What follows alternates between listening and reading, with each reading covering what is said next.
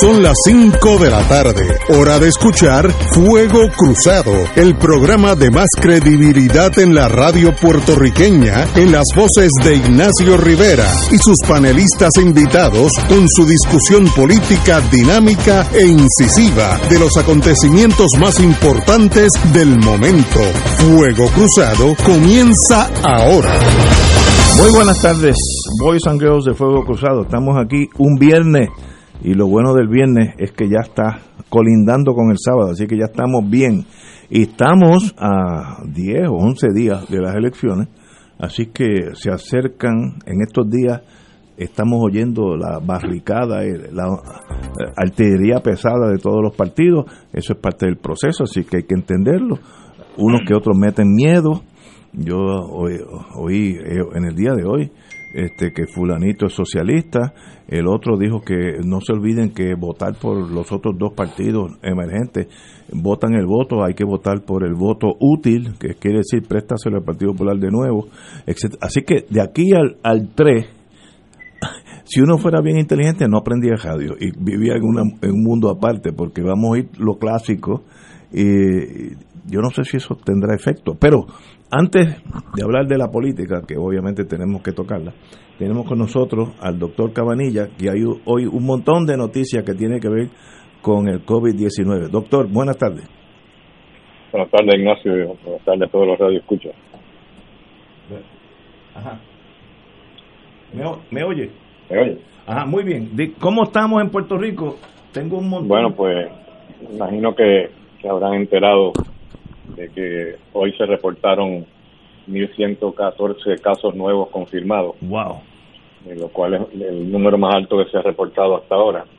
Y naturalmente, pues uno se preocupa, pero yo hablé con mis contactos en el Departamento de Salud y me enteré que lo que pasó fue que un laboratorio en específico eh, parece que no había reportado sus casos Ah. Entonces, de momento los reportó todo. Veo. Y eso parece que disparó los números, pero no, no hay nada realmente alarmante en cuanto a eso.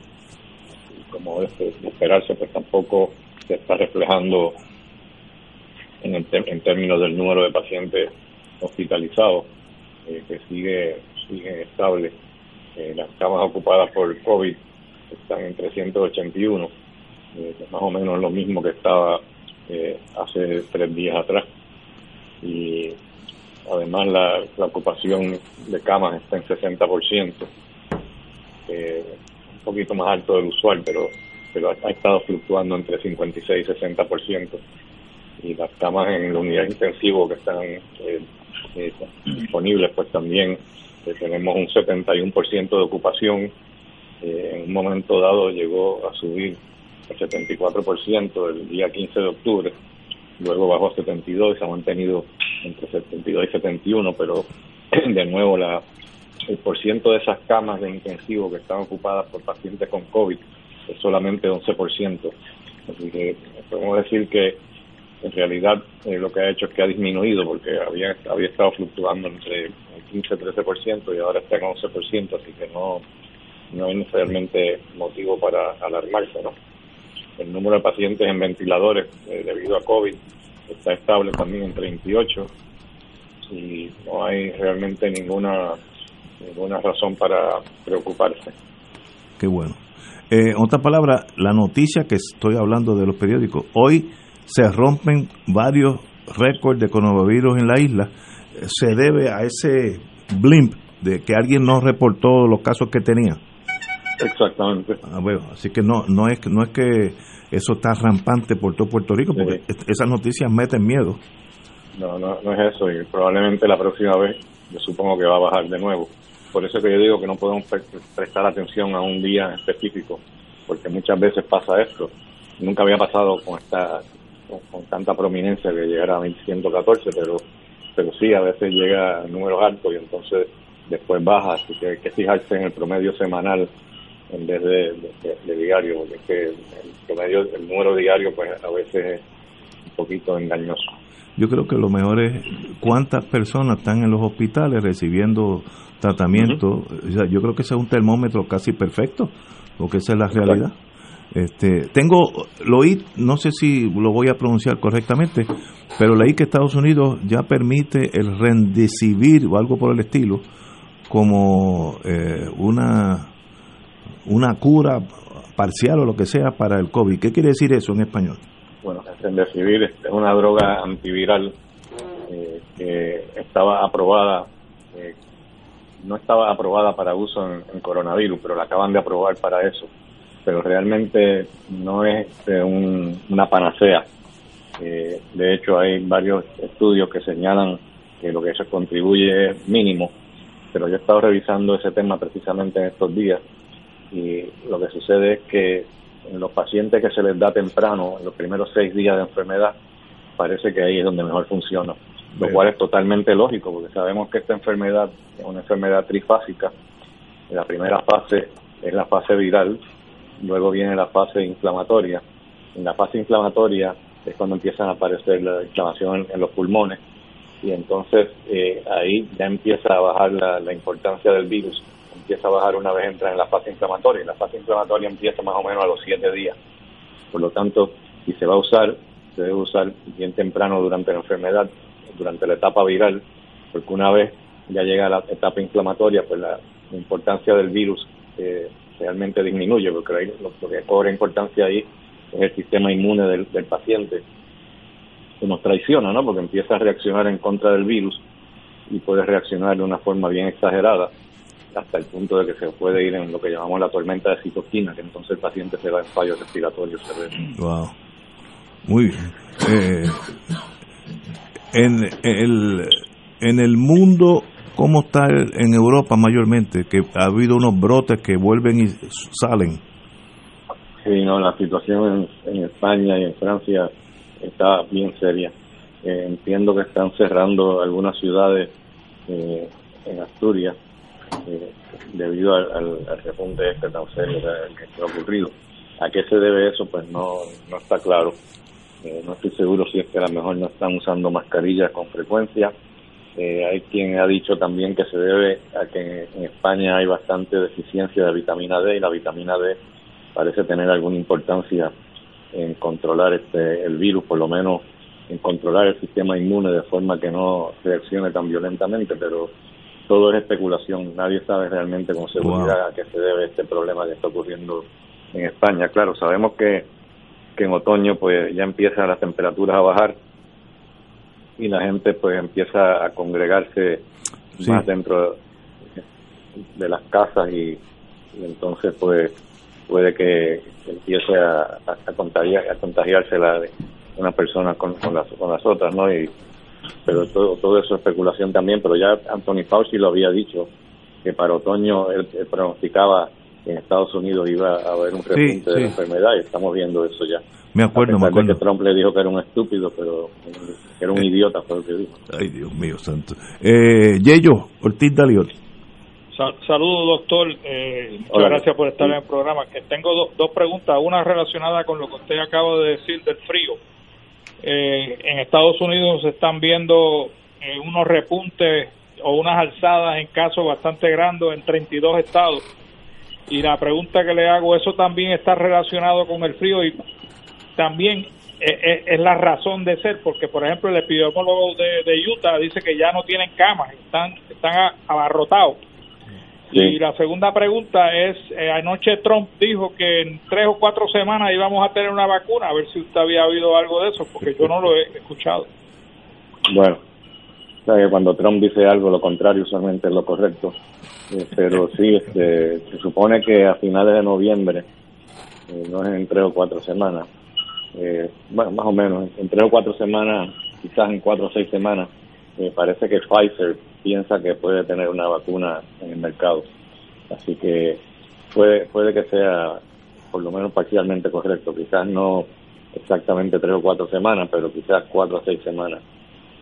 claro que a él le conviene decir tres a cuatro porque para las elecciones eso le ayudaría, ¿no? Pero sí, eh, la, compañía Pfizer parece que es la que está ahora eh, más adelantada en, términos de, la producción de, una vacuna, eh, pero también la compañía Moderna también que es la, de Cambridge, Massachusetts, también está bastante adelantada y Johnson Johnson también están ahí también peleándose por llegar este, de los, entre los primeros. Así que lo que dijo Trump, pues no es totalmente cierto, pero pero por lo menos parcialmente cierto. Entonces, claro, todo eso es, nada de eso está garantizado, obviamente. Puede que, a lo mejor, en, vez de ser a finales de noviembre, a lo mejor es a principios de, de, 2021, como que se pensaba antes, pero vamos a ver qué pasa, eso todavía no está claro. Todo esto, pues, depende también de, que no ocurran ningunos eh, efectos secundarios serios que tengan que parar el, el ensayo clínico, como pasó con la vacuna de AstraZeneca. Alejandro. Sí, buenas tardes, doctor. Alejandro Torres acá. Yo, escucho con, con, gran alegría pues lo, lo que nos transmite lo nos transmite el doctor Cabanilla porque ciertamente la noticia como fue leída en términos de, de la cantidad de casos que se habían disparado pues estremeció y, y por lo menos alivia el saber que la razón en cuanto a ese incremento momentáneo pues tiene una explicación en lo que el doctor ha, señalado.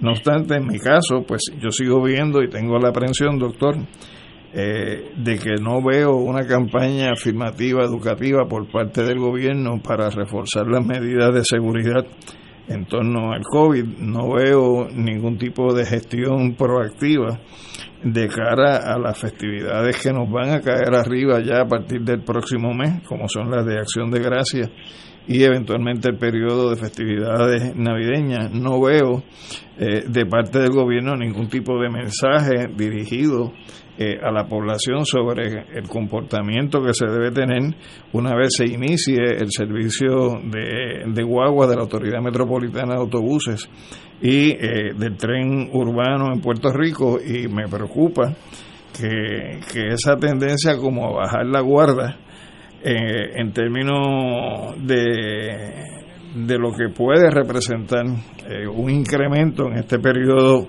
en que acabamos de entrar, que es el periodo donde además se complica la cuestión salubrista con eh, la llamada influenza, pues que todos este, estos elementos traigan a la larga como resultado consecuencia que aquello de lo cual nos alegramos hoy que no está presente se convierte en una realidad eh, a un plazo mediano tomando como punto de partida la fecha en la cual estamos.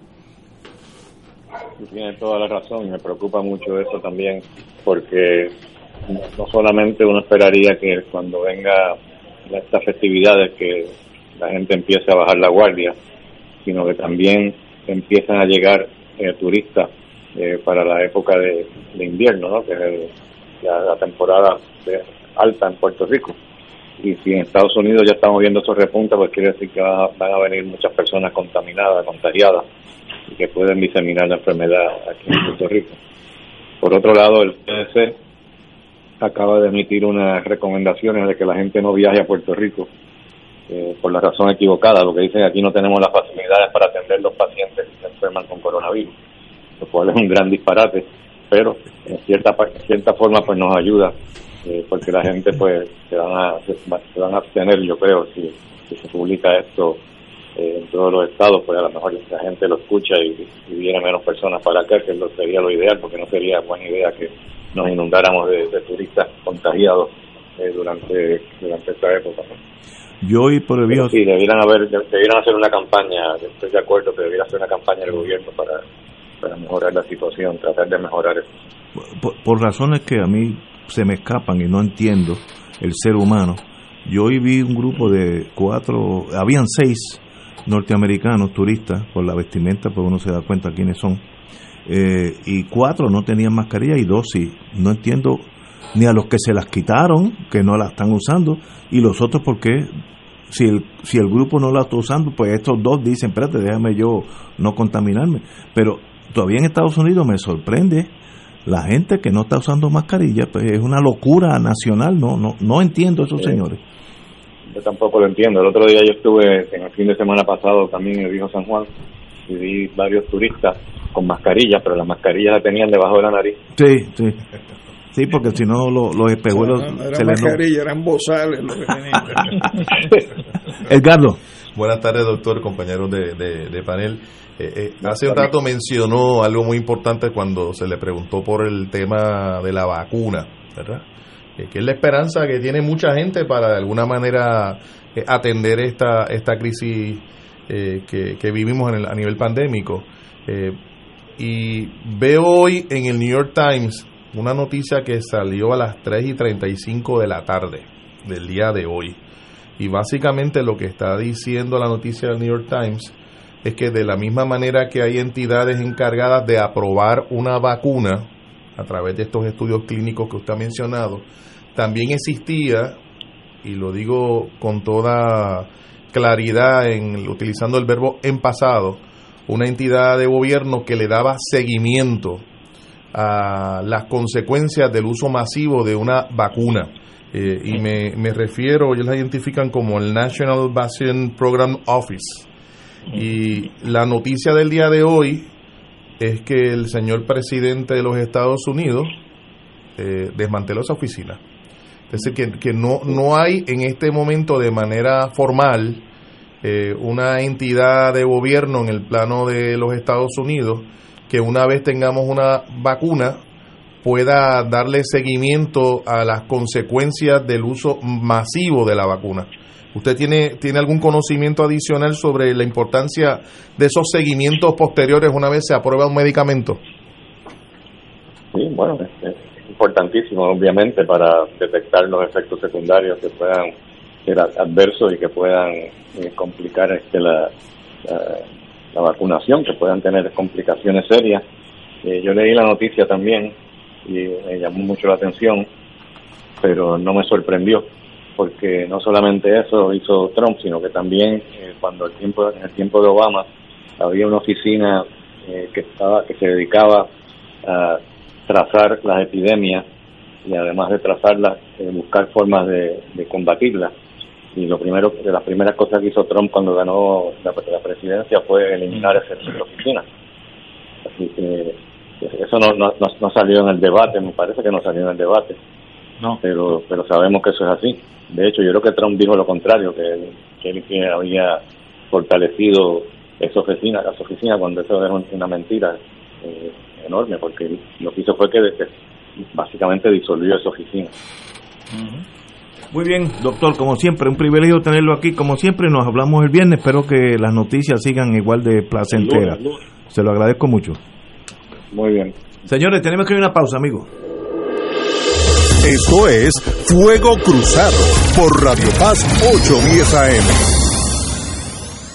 Puerto Rico es un país con gente que defiende su nacionalidad, que ama su idioma, su cultura, su identidad y que por sobre todo nos sentimos orgullosas de lo que somos, puertorriqueñas siempre. En el plebiscito, vota no, auspicia Juan Dalmau. Fuego Cruzado está contigo en todo Puerto Rico. Cómo los gemelos usan su MMM FlexiCard. Mateo, gasolina o copago de laboratorio. Gasolina. Melquiades, la mixta de la cafetería o detergentes. La mixta. ¡Ganaron! Con la nueva MMM FlexiCard pueden pagar comida preparada, OTC, agua, luz, teléfono y la hipoteca. MMM cuida tu salud y tu bolsillo. Llama ya. MMM Healthcare LLC es un plan HMO con un contrato Medicare. La afiliación en MMM depende de la renovación del contrato. Beneficio varía por cubierta. Restaurante Marisquería Reina del Mar y Restaurante Mar del Caribe se han unido para ofrecerles la más extensa variedad de platos, calidad y sabor en mariscos frescos y carnes. Visítanos en calle Loíza, Punta Las Marías y disfruta de un ambiente elegante, familiar y seguro, tomando todas las medidas de seguridad. Abierto de martes a domingo desde las 12 del mediodía. Restaurante Marisquería Reina del Mar y Mar del Caribe, dando sabor a Puerto Rico. Localizado calle Loiza, Punta Las Marías, 787-545-5025. Concluye la jornada electoral y Fuego Cruzado te ofrece la cobertura más completa de los incidentes ese martes 3 de noviembre. Los resultados según se producen y la proyección de los vencedores antes que nadie. Intégrate al equipo de Ignacio Rivera y nuestro panel de expertos analistas y recibe la información más fidedigna el día de las elecciones. Elecciones 2020, martes 3 de noviembre, 3 de la tarde en adelante por Radio Paz 810 AM y la cadena de Fuego Cruzado, con la perspectiva más certera del ambiente electoral nacional y en los Estados Unidos, con el auspicio de Jeep. La aventura continúa.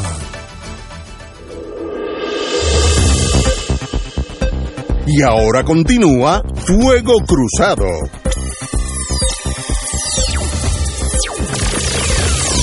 Regresamos a Fuego Cruzado, mis queridos amigos. Bueno, una noticia buena que este lunes, para mucha gente en Puerto Rico, comienzan las guaguas y el tren urbano, que a los que tienen escolta, pues eso es irrelevante, a los que trabajan, pues eso es bien importante. Y, y yo sé de muchas personas que han sufrido estos meses sin transportación pública. Of course, nada, ningún vacío existe sin que alguien lo llene. Se generó, sobre todo en Barrio Obrero, eh, Puerta Tierra, etcétera, etcétera, un sistema alterno de gente que con su carro le da, ponga a la, a la gente de la comunidad a cambio de un dinero mucho más caro que la guagua, pero no había opción. Y en esos carros la contaminación es muchísimo más alto que en una guagua que es mucho más grande. Pero los sistemas, no miremos para atrás, miremos para el frente. Qué bueno que la gobernadora finalmente pues ya tiró las guaguas y los trenes a la calle. Yo creo que es una buena noticia. Eh, habrá un sistema, un procedimiento para no la, la, no contaminación, eh, que puede ser el espacio entre una silla y otro, etcétera, etcétera. Pero para eso están los doctores. Pero, pero tú no crees, Ignacio, que lo fundamental, además de anunciar que se reanuda el servicio, es explicarle al país bajo qué condiciones ese servicio se va a restablecer. Y que eso que tú dices, que yo me imagino que pues no sea sujeto a la imaginación de nadie, sino que te digan cuáles son las medidas que se van a estar tomando en el tren y cuáles son las medidas que se van a estar tomando en las guaguas. Y añado yo, si como quiera hay una serie de vehículos que tienen eh, la, la, autorización por la Comisión de Servicio Público, que son los que llaman la guaguita de carro público, la piscicorre, la piscicorre pues, pues también este, cómo se integra ese sistema una vez más una vez las guaguas comiencen a dar servicio. Entonces me parece que, que la responsabilidad del gobierno es transmitir esa información eh, a la población que es usuaria del servicio, enfatizando en cuáles son las medidas de seguridad eh, y distanciamiento que se vayan a tomar, las que sean. Yo, asumo que eso será obvio porque para eso tenemos un departamento de transportación. Bueno, pero es tan obvio que empiece el lunes y todavía hoy viernes no se ha hecho. Puede ser que salga el martes por la mañana. no, pero el, domingo en la noche, que hay muchas personas viendo las noticias y escuchando Pero es importante, mire, yo vi, y lo he repetido varias veces aquí, eh, yo a veces, para que no se me olvide el poco italiano que sé, eh, veo la RAI italiana. Y en la RAI, las noticieros que cubren el mundo entero, presentaron una guagua en La Paz, Bolivia, de esto hace 3, 4 meses atrás. Y tenían ese tape metálico que usan ahora los, los plomeros, etcétera, un asiento sí, un asiento no, un asiento sí, un asiento no. Pues había un sistema, abrieron todas las ventanas para que el aire entrara y saliera. Este, bueno, pues yo, no sé qué medida, para eso están los doctores Cabanilla, Javier Morales, hay unos cuantos. Pero es que eso es una responsabilidad del médico primado es una responsabilidad del Estado, del gobierno. O sea, si el gobierno es quien opera el servicio del tren urbano y opera el servicio de la guagua, y el gobierno tuvo la capacidad para cerrarla, y ahora tiene la capacidad para restablecerla, pues que asuma la responsabilidad completa. Pero el eh, Departamento de Obras Públicas, que debe tener miles de empleados, miles, estoy tal vez me quede corto, puede llamar a los doctores epidemiólogos, decir, señores, vénganse aquí en una guagua de la autoridad, miren, en este, este es el, el, laboratorio ustedes esta guagua, ¿qué ustedes harían? Y ellos te dicen X cosas, yo no soy médico. Entonces sigues esas X cosas. Pero según, hay consultas al Departamento de Justicia para mil cosas, pues puede haber una consulta al Departamento de Salud. De Salud, por supuesto. Seguro. Digo, se me, se me, había olvidado de salud. Por eso que te iba a decir que no hay que estar buscando si, el, si, el, Estado tiene el departamento de salud. Sí, sí, sí, verdad. Pero yo estoy seguro, conociendo la calidad de los doctores que, estamos que están enfrentando esta pandemia, lo harían gratis. Los mejores no, doctores. No, no, en eso, yo, seguro. eso yo no tengo. Miren, señores, la menos contaminación en esta guagua sería de tal forma. Claro. Y una consulta al recinto de ciencias médicas. Pues, ahí también, eso es de la Universidad de Puerto Rico. Son entidades públicas, son entidades del Estado. Bueno, pero ahí estamos. La noticia, la positiva, es que la gente vuelve. Oye, había un clandestinaje de PON, porque eh, todo vacío lo llena otra fuerza. Eso no es clandestinaje porque eso es abierto. Abierto. o sea, pero que gente que ya estaban dando transportación pública pero privada, pero... Esa es la economía informal. La economía informal. Informal en la manifestación pública del transporte. Va a haber unos cuantos conductores que este lunes le va a ir mal su negocito, que ya estaban montados, a cinco pesos each way. Sí, eso era desde, desde ahí, Barrio Obrero hacia San Juan, etcétera, eran cinco pesos. Si era más lejos, era más dinero. Claro personas que ganan el mínimo del mínimo, vamos a ponerlo así. Pero hay gente que vive en Canóvana, que vive en Río Grande, que, presumo que el servicio entonces se moverá en esa dirección. Lo, que pasa es que eh, el tren no llega a Canóvana, y el tren no llega y las guaguas tampoco. Y hay mucha gente de esa área que trabaja en la zona metropolitana de San Juan. Tenemos que ir a una pausa y regresamos con los dos debates. Regresamos.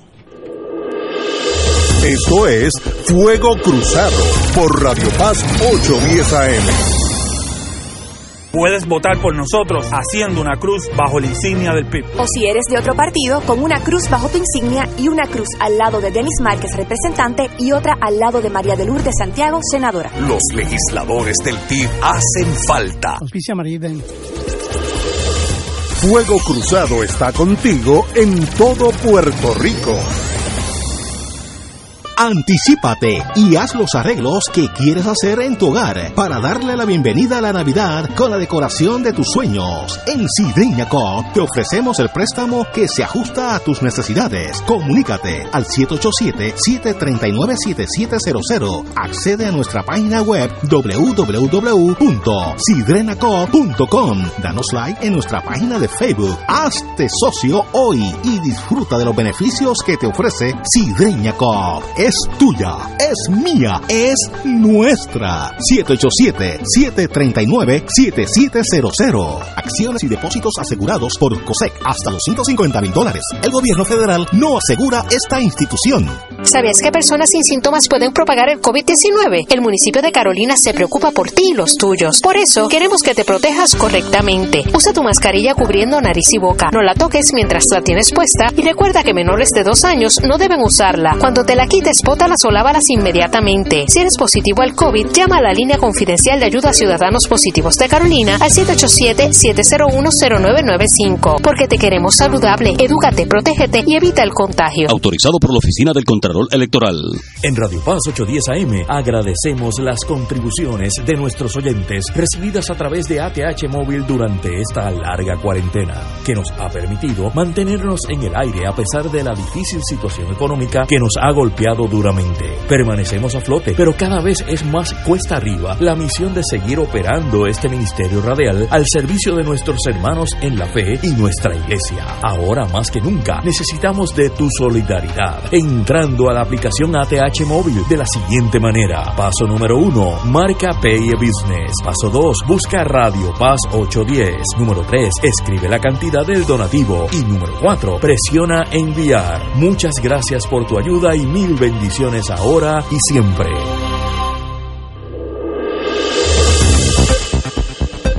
Y ahora continúa Fuego Cruzado. Regresamos, amigos y amigas, Fuego Cruzado. Bueno, como dije anteriormente, ayer por la noche hubo dos encuentros entre los candidatos. Para mí el, el, más serio y, y, el que más nos impactará a la larga es el de Estados Unidos, Biden versus Trump. Pero vamos a hablar de aquí primero, estaban los seis candidatos. Eh, no voy, voy a, reservarme mi opinión para el final, pero Yello, ¿dónde está? ¿Dónde, ¿Cómo usted lo vio? Bueno, mira, los debates, los debates en términos del electorado, por ejemplo, ya, ya han votado un sinnúmero de electores que han recibido el, el voto por correo. Eh, ya eso, el debate no, no tiene ningún efecto.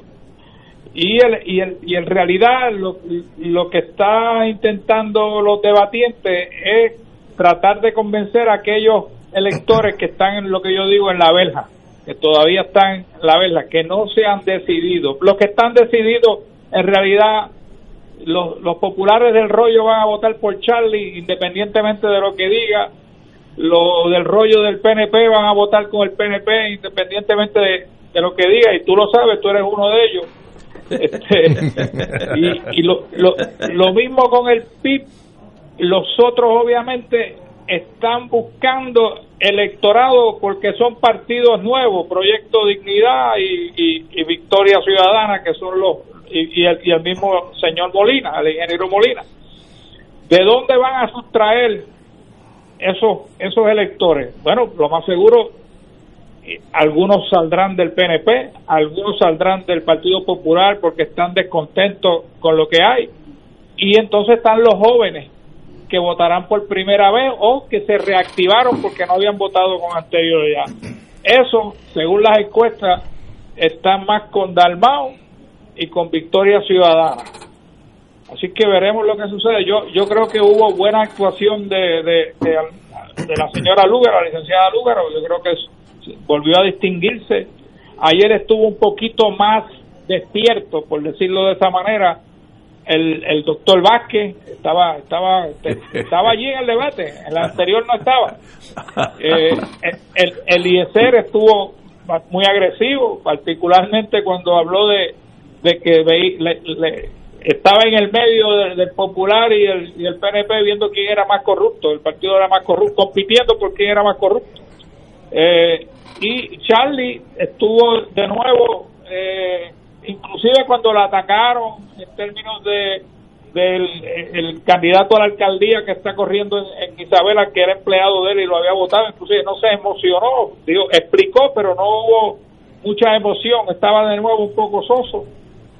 Pierluisi estuvo en, en ocasiones agresivo y yo creo que yo creo que no perdió, no sé si habrá ganado, pero no perdió. Yo todavía veo el Almao estuvo muy bien, eh, y eh, esos son todos candidatos, no hay más ninguno. Así que Dalmau y, Lúgaro volvieron a lucir, quizás la mejor que lució para mí fue Lúgaro y el Luisi en ocasiones, y el IESEL también en ocasiones. Así que veremos a ver lo que sucede en las elecciones en términos de dónde van a jalar votos los tres contendientes nuevos en, en, en la cartelera electoral compañero. Sí, yo eh, coincido con Yello en que por lo menos para mí la, licenciada Lúgaro tuvo un mejor desempeño en, en cuanto a exponer eh, las posiciones de la organización que ella representa. Eh, creo que un elemento importante es que, a diferencia de otros candidatos, donde han tratado de distanciarse de la organización a la que pertenecen, ella en todo momento siempre ha hablado desde una perspectiva colectiva de la organización eh, y me parece que en el caso de Pierluisi lo que ello descarta como que lo ve más agresivo es que las dos veces que Pierluisi ha sido agresivo en los debates, que fue el primero y este que fue el último, es cuando la agresividad surge en la defensiva es decir, se siente atacado y reacciona. No es una agresividad en términos de adelantar posiciones desde el punto de vista de la corrección de las mismas. Entonces, me parece que eso, en lugar de ser un elemento de fortaleza, hay que verlo como un elemento de debilidad que se reafirma en el hecho de que cuando Lúgaro hacía referencia a los corruptos, pues él se daba por aludido y pedía un turno de, refutación. Entonces, si, si tú te das por aludido, pues oye, estás cargando en tu conciencia la responsabilidad de las cosas que se están señalando. Entonces, en, en ese sentido, eh, en el caso del PIB, eh, para mí el elemento que me sorprendió en las exposiciones que hizo el compañero Dalmao fue el imputarle a alguien que fue legislador del PIB y que por lo menos hasta donde yo sé sigue siendo independentista, que la razón por la cual fue señalado eh, por corrupción es porque se había ido con los populares en términos de que como estaba ejerciendo una función de dirección de la autoridad eh, de accidente, la, ¿cómo es? La ACA. La ACA, la ACA. Pues, pues ya eso lo hace popular. La administración, eh, La administración de compensación por accidentes de automóviles. Entonces me parece que fue una medida que, que, que le quitó, como Ignacio diría, el elemento de la elegancia que hasta ahora ha mantenido Juan Dalmao en sus intervenciones. Es decir, la forma de yo zafarme de un señalamiento es porque entonces eh, la persona era popular cuando me parece que, es una persona que, que ha seguido eh, manteniéndose independentista aunque no es pipiolo.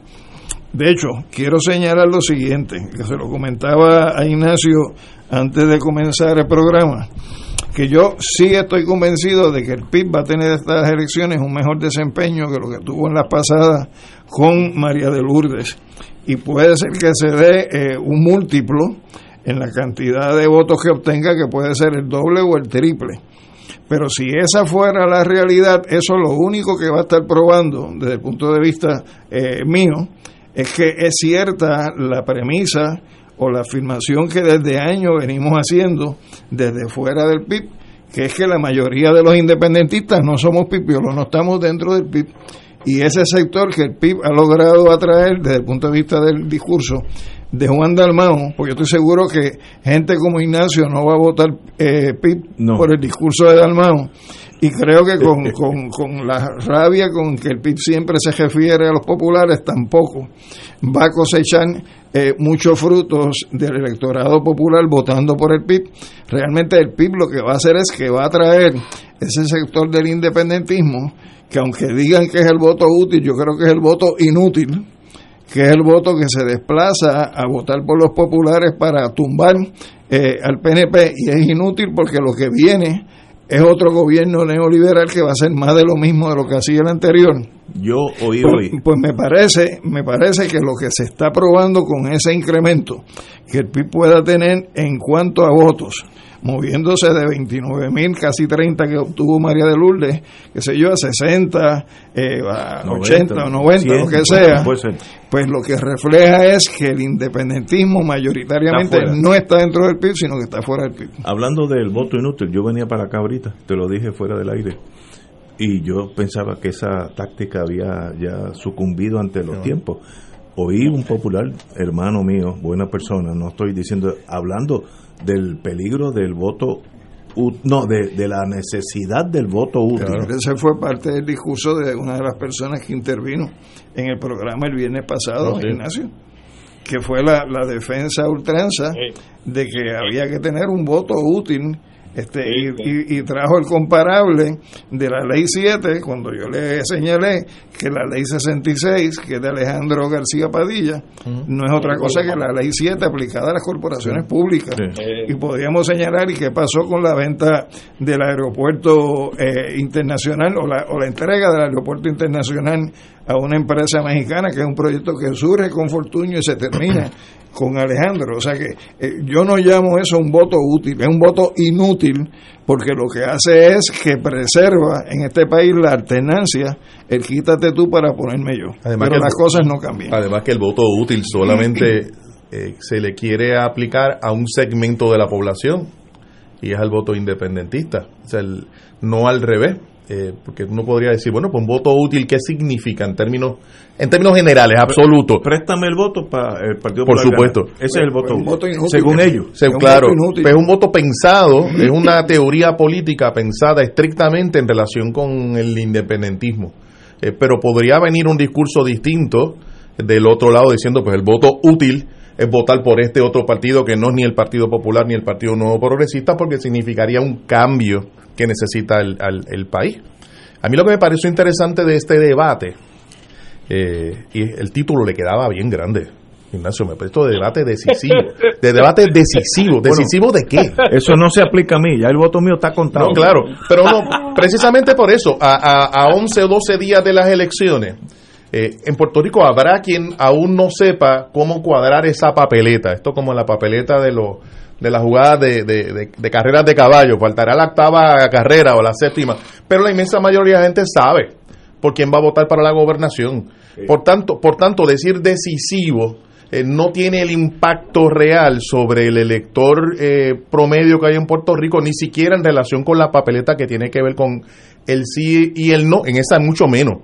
Eh, de hecho, yo no sé si ustedes han visto alguna vez un estudio serio, estadístico, empírico, sobre el carácter, sobre la, manera en que se comporta ese voto que se llama el voto indeciso en Puerto Rico, porque yo no lo he visto. Yo creo que en Puerto Rico sí hay mucha gente eh, que no dice por quién va a votar y no se lo dice a las encuestas. Eso es otra cosa. y por teléfono es mucho más menos. Eh, y eso conflictivo.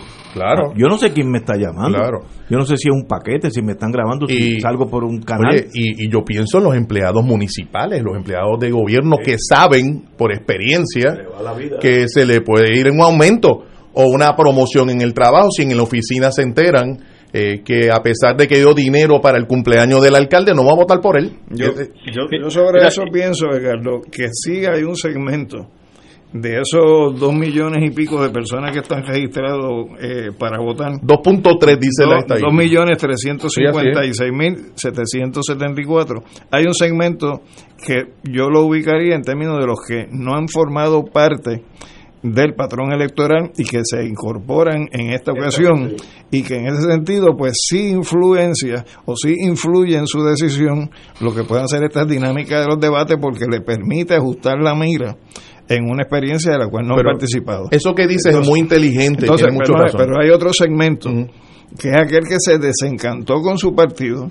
y en las elecciones anteriores sencillamente no fue a votar, que por lo tanto no es del corazón del rollo y que entonces a través de este tipo de discusión sí puede este, ser atraído a una posición distinta de la, de la que sostuvo en una elección anterior. Pero la efectividad de lo que estás planteando parte de la premisa que no necesariamente es correcta, de que esa persona eh, estuvo viendo el debate o estuvo pendiente al debate o le atrayó el debate de alguna de alguna manera. Nosotros tenemos muchas experiencias históricas en donde la persona o las personas que prevalecen en el debate, yo escuchaba el análisis de usted y me parece pues muy razonable, eh, pero que las personas que prevalecen en el debate luego no prevalecen en la elección. Eso lo hemos visto muchas ah, veces. De, hecho, todavía más, todavía peor. el peor, el peor que se manifiesta y se conduce en el debate a veces ha ganado la elección. Bueno, Toño González en vida Allí cuando íbamos a comer a la cornucopia se pasaba diciendo que a él le habían robado las elecciones en el 68. Bueno, porque a toda la gente que él se encontró después de las elecciones le decían yo voté por usted. Sí, sí, así mismo, pero claro, estos debates lo que van a significar, además de ponernos a nosotros a hablar del tema eh, y vender periódicos y, y, estimular la discusión político-partidista, lo que sí hacen es que fortalecen, amarran a lo que sería el corazón de rollo de los partidos y en este momento es importante porque ese es el sector que te va a ir a velar los votos. Y hay muchos votos que se pueden perder si tú no tienes la persona en la mesa contando y pendiente a los votos. Y por eso yo creo que, que los debates pues tienen ese, ese atractivo. Más de eso no creo que, lo tengan. Oye, yo, vamos, vamos a una pausa y regreso contigo. Vamos a una pausa, amigo. Esto es Fuego Cruzado por Radio Paz 810 AM.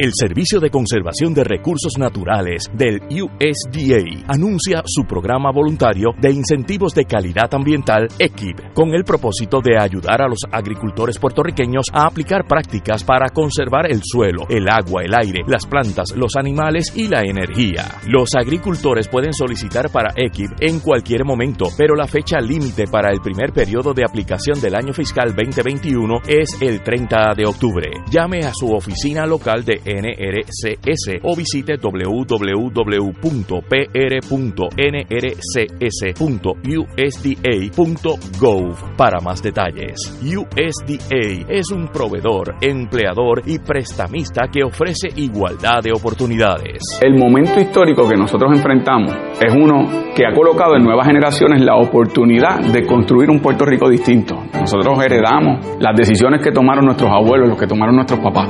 Pero en este momento la oportunidad de que una nueva generación se levante en sus pies y reclame que es su turno y le imprima su propia identidad a lo que puede ser una patria nueva, eso para mí es suficiente inspiración para seguir adelante. Hoy, mañana y siempre. Juan Dalmao, gobernador. Anuncio político pagado por el PIB. Fuego Cruzado está contigo en todo Puerto Rico. La tecnología avanzada al cuidado de su salud tiene un nombre. Advanced Imaging Interventional Center. Siempre con innovadores servicios en radiología diagnóstica y un personal certificado brindándole confiabilidad con resultados más certeros en todas sus pruebas. Ofrecemos MRI, tomografía computadorizada, angiografía digital, neuroradiología, sonografía y ahora con nuestro nuevo servicio avanzado de PET-CT para pruebas de alta eficiencia. Advanced Imaging, edificio Arturo Cadilla, Centro Médico San Pablo Bayamón, 269-2442. Del 19 al 23 de octubre en el Telemaratón. Todo es tuyo, Señor. Y ayúdanos a tejer historias de fe en el canal que promueve la verdad del Evangelio. Recuerda, sin Él, nada ha sido hecho. Únete a tu canal católico del 19 al 23 de octubre en el Telemaratón. Todo es tuyo, Señor. Comunícate al 787-325-90 de 9 de la mañana a 2 de la tarde y contribuye al sostenimiento de Teleoro Canal 13, el canal de la familia, televisión de fe y cultura. Y ahora continúa Fuego Cruzado.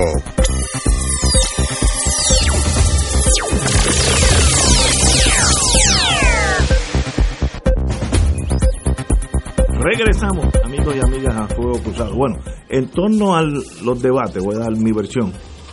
Eh, luego tenemos un invitado, luego daremos la versión en los Estados Unidos. Pero en, en Puerto Rico, eh, sí, Yello, déjame exponer y te, te, lo paso a ti. Sí, vamos. En vamos. Puerto Rico, la diferencia que hay en estas elecciones, cuando Yello y yo teníamos el pelo blanco y pesábamos 40 libras menos, eh, era otra época había alegría en Puerto Rico, la construcción estaba a todo. Si uno salía de aquí, de Atorrey, veía las grúas haciendo edificios nuevos, urbanizaciones por toda la isla, algunas que se hicieron en, te, en terreno agrícola de primera, que fue un error gigantesco. Bueno, pero había esa, esa cortina, esa sombrilla de esperanza. Hoy es al revés. No creo que haya un puertorriqueño, no importa el fanático de, que sea del partido que tú quieras, que diga que las cosas están bien. No, las cosas están mal y empeorando porque en algún momento dado la Junta de Control Fiscal va a requerir que se pague algo. Eh, por tanto, eh, esta es una, una elección atípica en que el establishment, azules y colorados, no pueden presentar una carta ganadora. Míralo cómo estamos de bien, así que quédate conmigo porque conmigo estás bien. Eso ya no es posible. La, la anterior elección demostró que había un descontento que sale como un volcán, salió por el lado en vez de por arriba, que se llamaba Victoria, ahora se llama Victoria Ciudadana. Ese es un voto para mí de descontento, la gente está buscando otros horizontes. Eso continuará a noviembre 3, que es de aquí a 10 días, o eso es sencillamente mi análisis, que puedo estar equivocado y se, se divide el país de nuevo en dos grandes tribus, Tutsis y Hutus de diferentes colores. Eh, esa es mi, mi, poner, mi duda. Yello. Mira, yo quería simplemente añadir que los dos partidos principales, PNP y Populares, el PNP se agencia del referéndum para atraer electores y evitar perder electores que están molestos porque de nuevo el PNP se distingue por la corrupción y los escándalos en el gobierno como el que acaba de descubrirse en, la, en, la, en el régimen de salarios que rige en el, en el Senado de Puerto Rico y quizás en la Cámara también, pero todavía no se han divulgado. Así que ese elector molesto con el PNP puede ir a votar por el plebiscito nada más y emigrar hacia otro partido. ¿A cuál? Pues no sabemos. El del Partido Popular que podría emigrar estaba esperando que Charlie lo entusiasmara, como por ejemplo yo, donde para mí el asunto principal que tiene Puerto Rico, el problema principal es el estatus colonial, porque todas las demás cosas inciden con ese estatus colonial y la falta de poderes que tiene Puerto Rico para poder trazar su propio destino. Así que cuando uno mira al Partido Popular, y yo miro el programa de gobierno, el programa de gobierno del Partido Popular se aprobó el domingo pasado en una asamblea general eh, virtual en la cual yo fui invitado, pero, pero no quise participar le, dedican, es el último tema, el estatus de, Puerto Rico es el último tema que se trata en el, en el programa de gobierno. La página 344 y le, y le dedican cinco páginas y no aclara mucho qué, qué está proponiendo el Partido Popular. los dos partidos más claros que están proponiendo un, un curso de acción es el PIB y Victoria Ciudadana y descarto a Proyecto Dignidad y a Molina porque creo que no tienen oportunidad de, triunfo. Así que si tú estás en el Partido Popular y te y te interesa sumamente que el Partido Popular le metiera mano al estatus, pues es decepcionante el, el programa de gobierno y la explicación que dio Charlie ayer en el debate por la noche, que estaba un poco confuso, porque la eliminación de la sección 9 de la Ley de Relaciones Federales no saca a Puerto Rico debajo de la cláusula territorial, porque en términos de la jerarquía estatutaria o legal o jurídica, la constitución de Estados Unidos tiene mucho más jerarquía que el estatuto de la ley de relaciones federales. Así que eso es un arreglo para mí inaceptable. Y el partido PNP, obviamente, el molesto, el elector molesto, porque, porque vuelve el PNP a incurrir en actos de corrupción y en abusos del poder, ese elector quizás no va o se va y vota por el Partido Popular, lo podría votar por Victoria Ciudadana. Así que ese es el panorama que yo veo en términos de los dos partidos y, electores que pueden emigrar de esos partidos. Fíjate yo, yo que la, posición que mantiene Charlie Delgado de que nosotros tengamos el derecho a decir qué ley nos aplica y qué ley nos aplica de las que aprueba el Congreso, eso ya tiene su fundamento en lo que es la Carta Autonómica de 1897, donde no se podían aprobar leyes por el reino español que no fueran admitidas por eh, el gobierno que se establecía aquí autonómico. Por lo tanto, no está inventando la rueda y cuando se trajo eso en una ocasión anterior, que lo trajo Rafael Hernández Colón, cuando tú venías cuáles eran las leyes que nosotros íbamos a aceptar o las áreas de legislación que nosotros íbamos a aceptar, pues eran casi todas. O sea que en ese sentido, pues era, era una caricatura de tú decir que, que ahora como la estoy aceptando, pues no hay un ejercicio de poderes plenarios o no hay eh, un control de, de nuestras decisiones por parte de los Estados Unidos. Aquí, eh, para los que se orientan desde la perspectiva de una propuesta autonómica, tienen que olvidarse del concepto de autonomía administrativa, que fue el gran debate en 1887, cuando se fundó el Partido Autonomista en Puerto Rico, donde un sector abogaba como Valdoriotti por la autonomía política, mientras otros se conformaban con la autonomía administrativa, es decir, administrar las cositas de aquí adentro para los que están en esa visión autonomista, su única alternativa, si quieren trascender de una relación de subordinación política y colonial, es que levanten la bandera de una asociación política soberana, no de no de que decir que ahora nosotros vamos a determinar eh, qué leyes nos aplican y qué leyes no nos aplican. Sencillamente es tomar por, por las manos el concepto de la soberanía y hacerlo valer.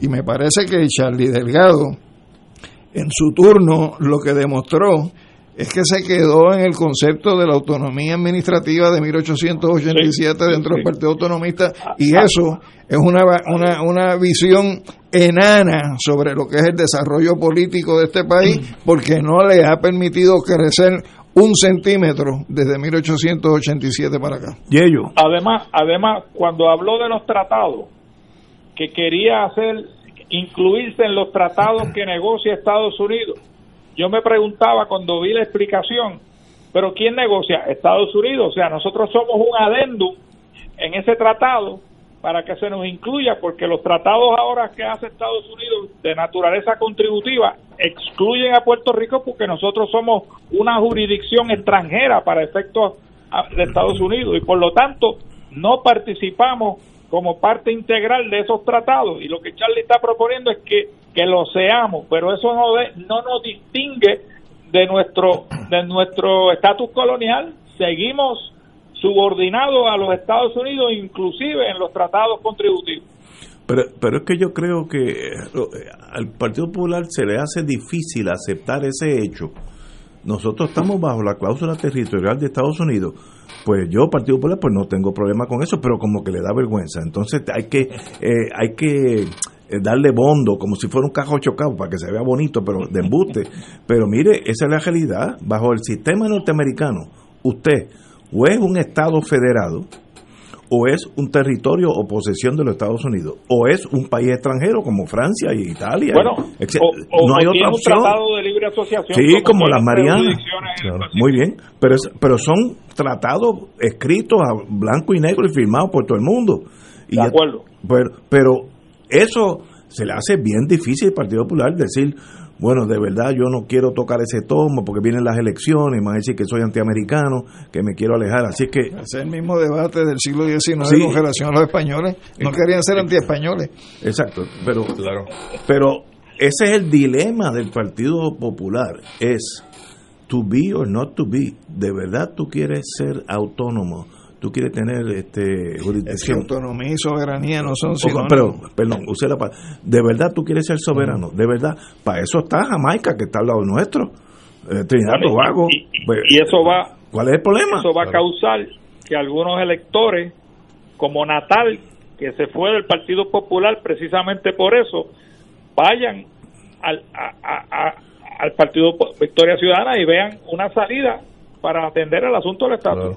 Creo que es un buen punto. Tenemos que ir a una pausa, pero cuando regresemos tenemos con nosotros al coordinador de estrategia del movimiento Victoria Ciudadana, el licenciado, el amigo Manuel Rodríguez Manch. Vamos, vamos a una pausa. Fuego Cruzado está contigo en todo Puerto Rico.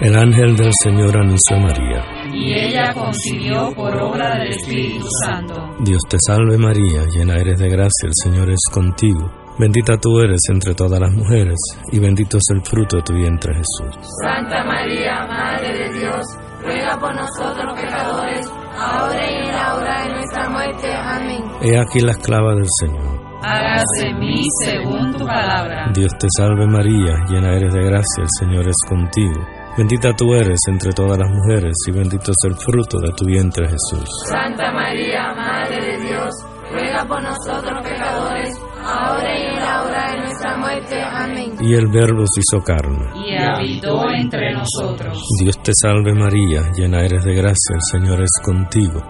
Bendita tú eres entre todas las mujeres, y bendito es el fruto de tu vientre Jesús. Santa María, Madre de Dios, ruega por nosotros pecadores, Ruega por nosotros, Santa Madre de Dios. Para que seamos dignos de alcanzar las promesas de nuestro Señor Jesucristo. Oremos.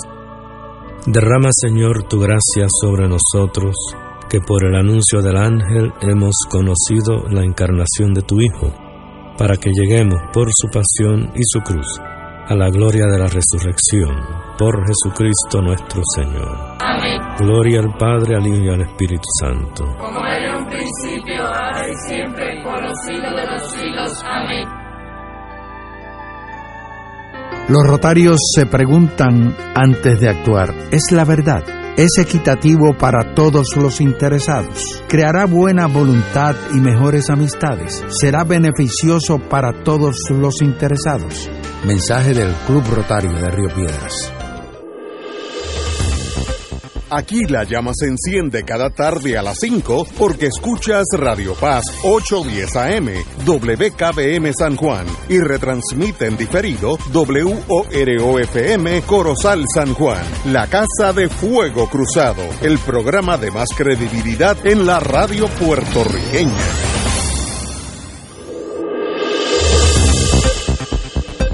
Y ahora continúa Fuego Cruzado. Regresamos amigos y amigas a Fuego Cruzado. Estábamos hablando de las alternativas a los partidos, sobre todo uno nuevecito que tiene brío, como dicen en el campo, el movimiento Victoria Ciudadana. Y tenemos con nosotros su coordinador de estrategia, Manuel Rodríguez Banch, abogado laboral de mucho prestigio. Bienvenido, Manuel. Muchas gracias por la invitación y buenas noches a los redescuchas.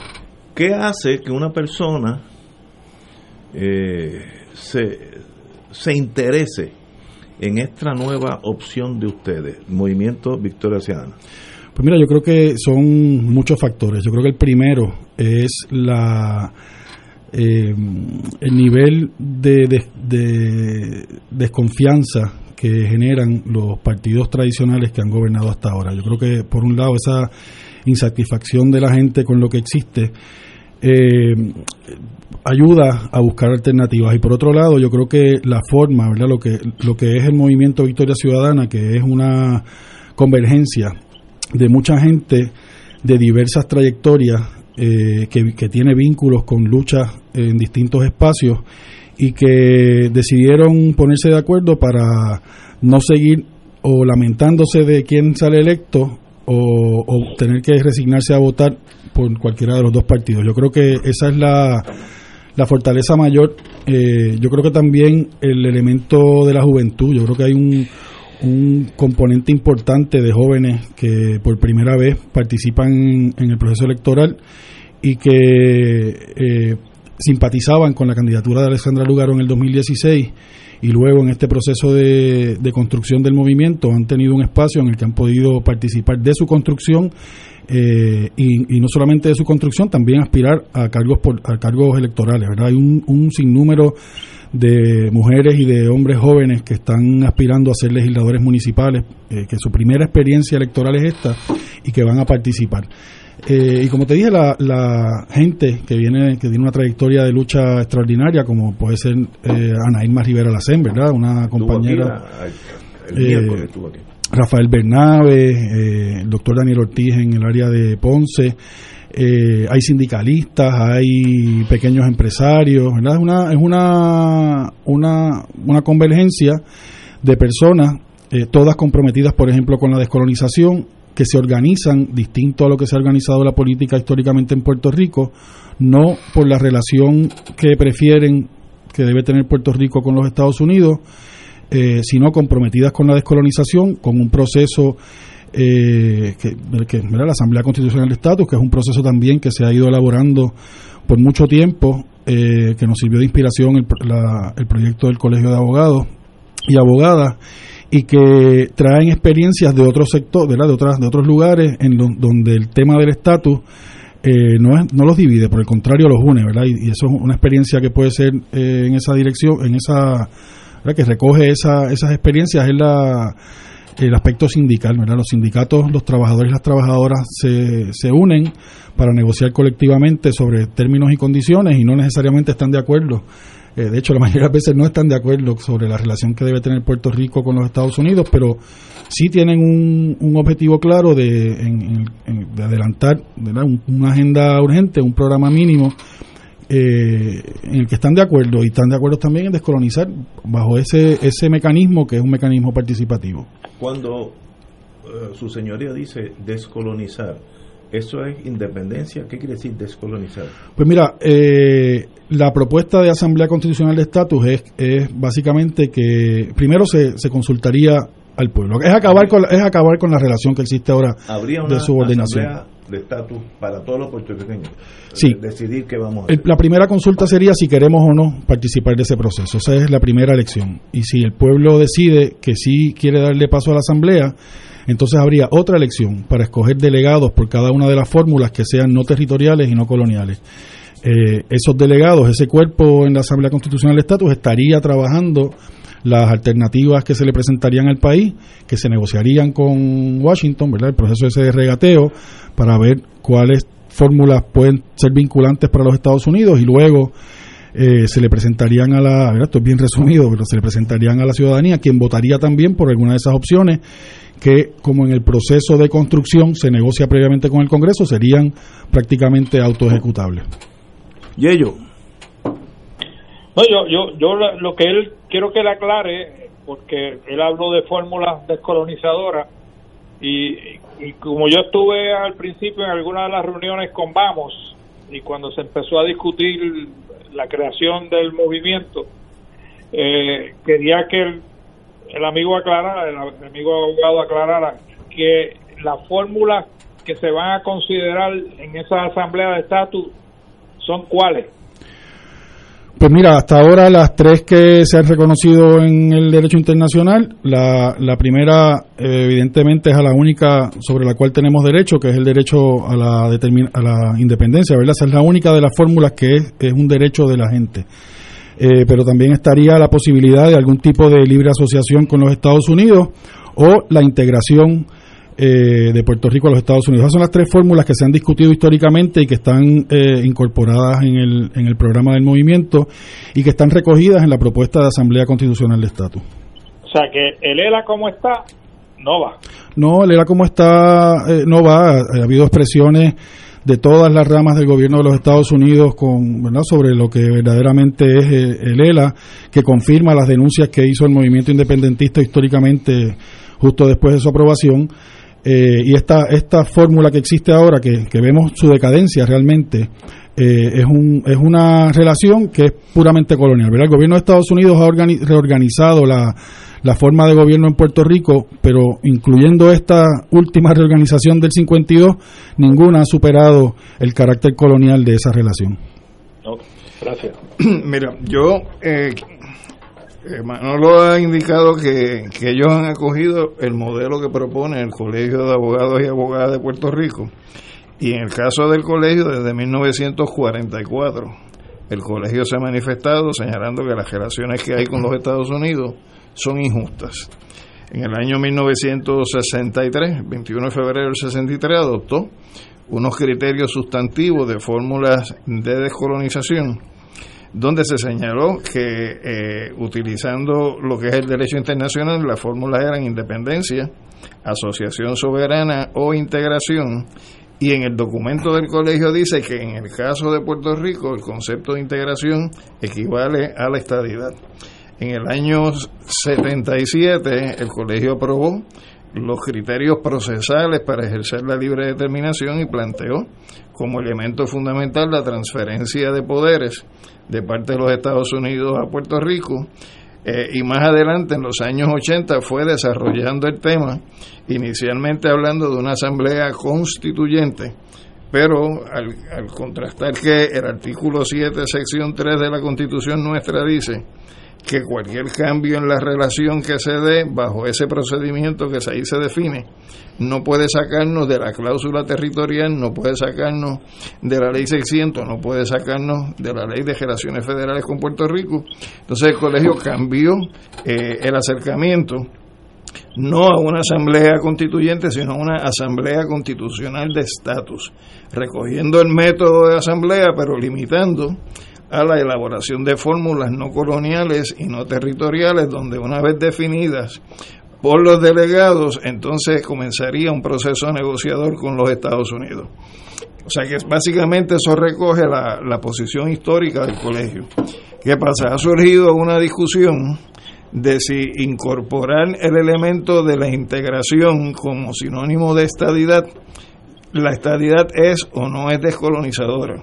Yo creo que sobre eso hay un debate eh, que se puede fundamentar políticamente de que no son sinónimos. Pero entrar en ese debate ahora, pues no es lo correcto. Ese debate hay que asumirlo cuando llegue el momento de que la Asamblea finalmente se convoque. Porque nosotros para poder llegar a la Asamblea tenemos que recoger el consenso del país en términos de proponer la vía. Y si la realidad es que en este país un segmento del electorado, que puede estar en el 40% de la gente, eh, son gente que impulsa la estadidad, pues uno no puede sacar ese segmento en la entrada al proceso sino que lo que hay que hacer es darle participación y que en el proceso se vayan decantando las fórmulas no solamente desde el punto de vista de los delegados de la Asamblea, sino también cuál es la reacción de la otra parte en la, en la ecuación que es los Estados Unidos. Así que me parece que, que la propuesta eh, que está presentando eh, eh, el compañero, pues es una propuesta que permite que el país se mueva en conjunto hacia una alternativa procesal de solución del problema. Independientemente, cada sector pueda afirmar eh, o rechazar o discutir eh, o mejorar lo que son las propuestas en cuanto a fórmulas de estatus, siempre y cuando partan de un principio que es fundamental que es que tiene que haber soberanía y la soberanía quiere decir que la fuente primaria y última de poder es el pueblo y el pueblo puertorriqueño.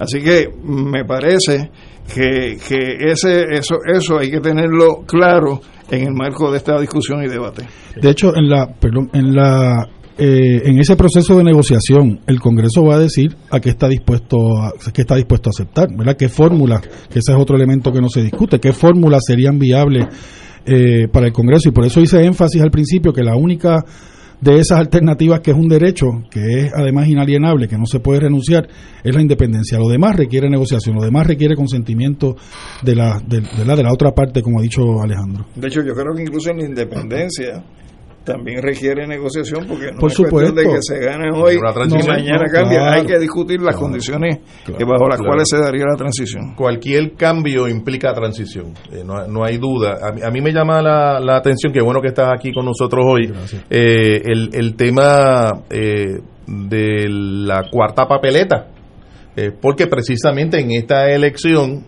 eh, el partido de gobierno ha traído el referéndum estadidad sí o no. Eh, yo he escuchado a Victoria Ciudadana, como he escuchado al Partido Independentista, haciendo señalamientos eh, en relación con, con que la estrategia que tiene, que hay detrás de esa papeleta es atraer el voto, el voto para el PNP, eh, que no es realmente una estrategia dirigida a descolonizar el país y que más bien responde a la dinámica electoral. Entiendo que en, que en eso eh, ha habido un cierto consenso de, los partidos eh, que no sean el PNP. De hecho, ninguno de los partidos que no sea el PNP realmente está llamando a votar por el sí. Pero aquí nos trae el asunto de qué hacer ante la papeleta. Eh, he escuchado a varios de los partidos llamando a votar por el no. El Partido Popular lo, lo ha dicho, creo que muy tímidamente, por cierto. El Partido Independentista había solicitado acoger el liderato ¿verdad? De, de la campaña en relación con el no.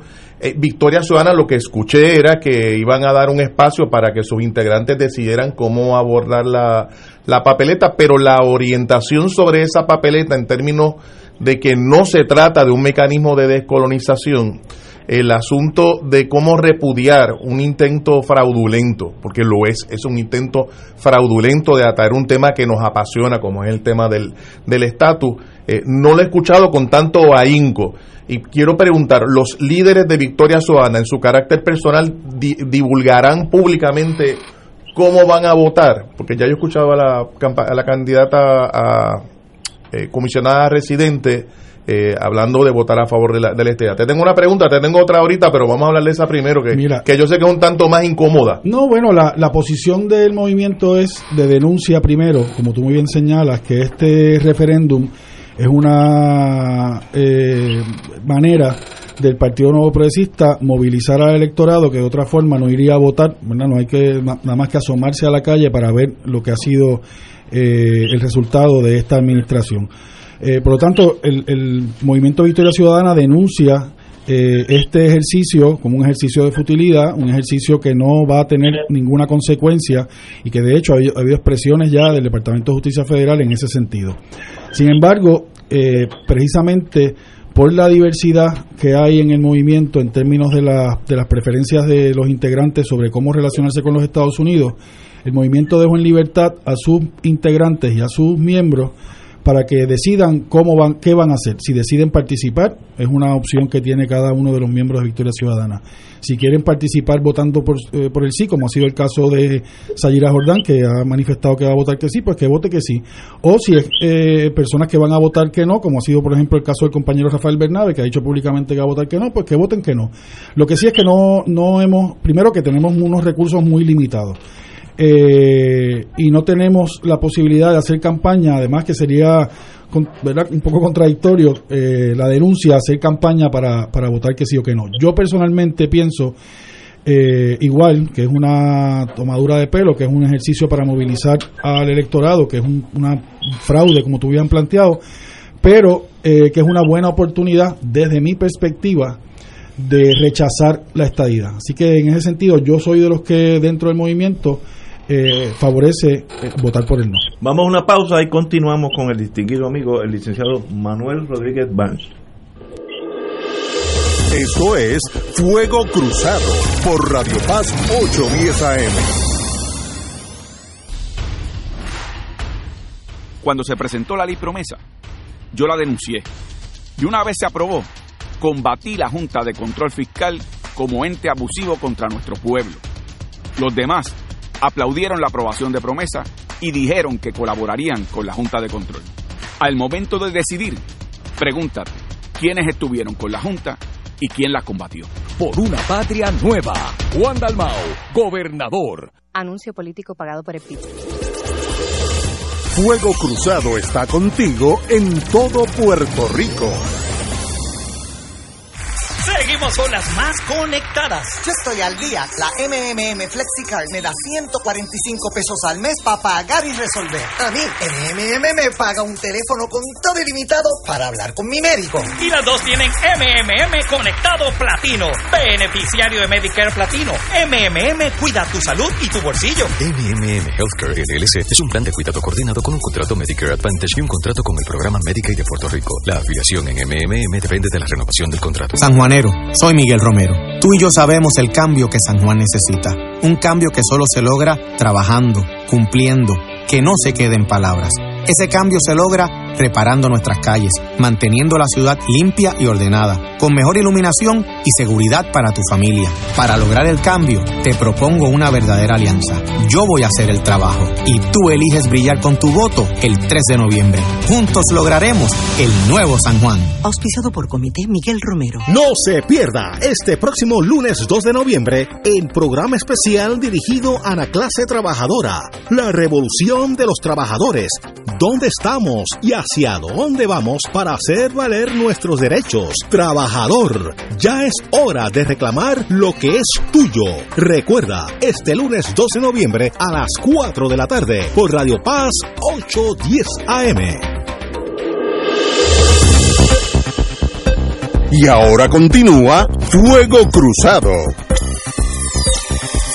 Regresamos, Boys and Girls de Fuego Cruzado. Estamos, como dije anteriormente, Manuel Rodríguez Banch, abogado, coordinador de estrategias de movimiento, movimiento Victoria Ciudadana. Compañero. A mí me parece que hay otro elemento que hay que, que, hay que conversar. Y es que recientemente eh, han habido, sobre todo en esto de las redes sociales, que es la, el mecanismo de comunicación que ha tenido un crecimiento enorme en, los, en estos pasados años, una serie de señalamientos, eh, digamos, pues, ¿qué, qué, adjetivo podemos utilizar? Totalmente fuera de lugar en términos de ataques personalistas, en términos de, de estar adjudicándole a personas que van a votar por el Partido Independentista o que van a votar por Victoria Ciudadana de un lado o del otro. Eso lo hemos visto, como también vimos un chat y hace un par de semanas tuvimos aquí al amigo Pepe Varela hablando de ese de ese chat. la semana pasada. La semana pasada fue, la semana pasada. Eh, y entonces a mí me a mí me parece que eh, resulta interesante de que si, si el movimiento Victoria Ciudadana aspira a crear un nuevo tipo de política, eh, es buen momento para hablar del tema eh, un poco escabroso, porque tenemos elecciones en unos 11, 12 días, de la convergencia Eh, porque después de todo hay una serie de elementos en común que hemos podido identificar. Hay elementos en común. Esto de la, del asunto de la descolonización del país es uno de ellos eh, que pudieran acercar eh, al Partido Independentista o a sectores del Partido Independentista, al Movimiento Victoria Ciudadana o a sectores del Movimiento Ciudadana, una serie de personas dentro del Partido Popular eh, y el país realmente necesita un cambio y pronto. Eh, ¿cuál, es, ¿Cuál es tu parecer?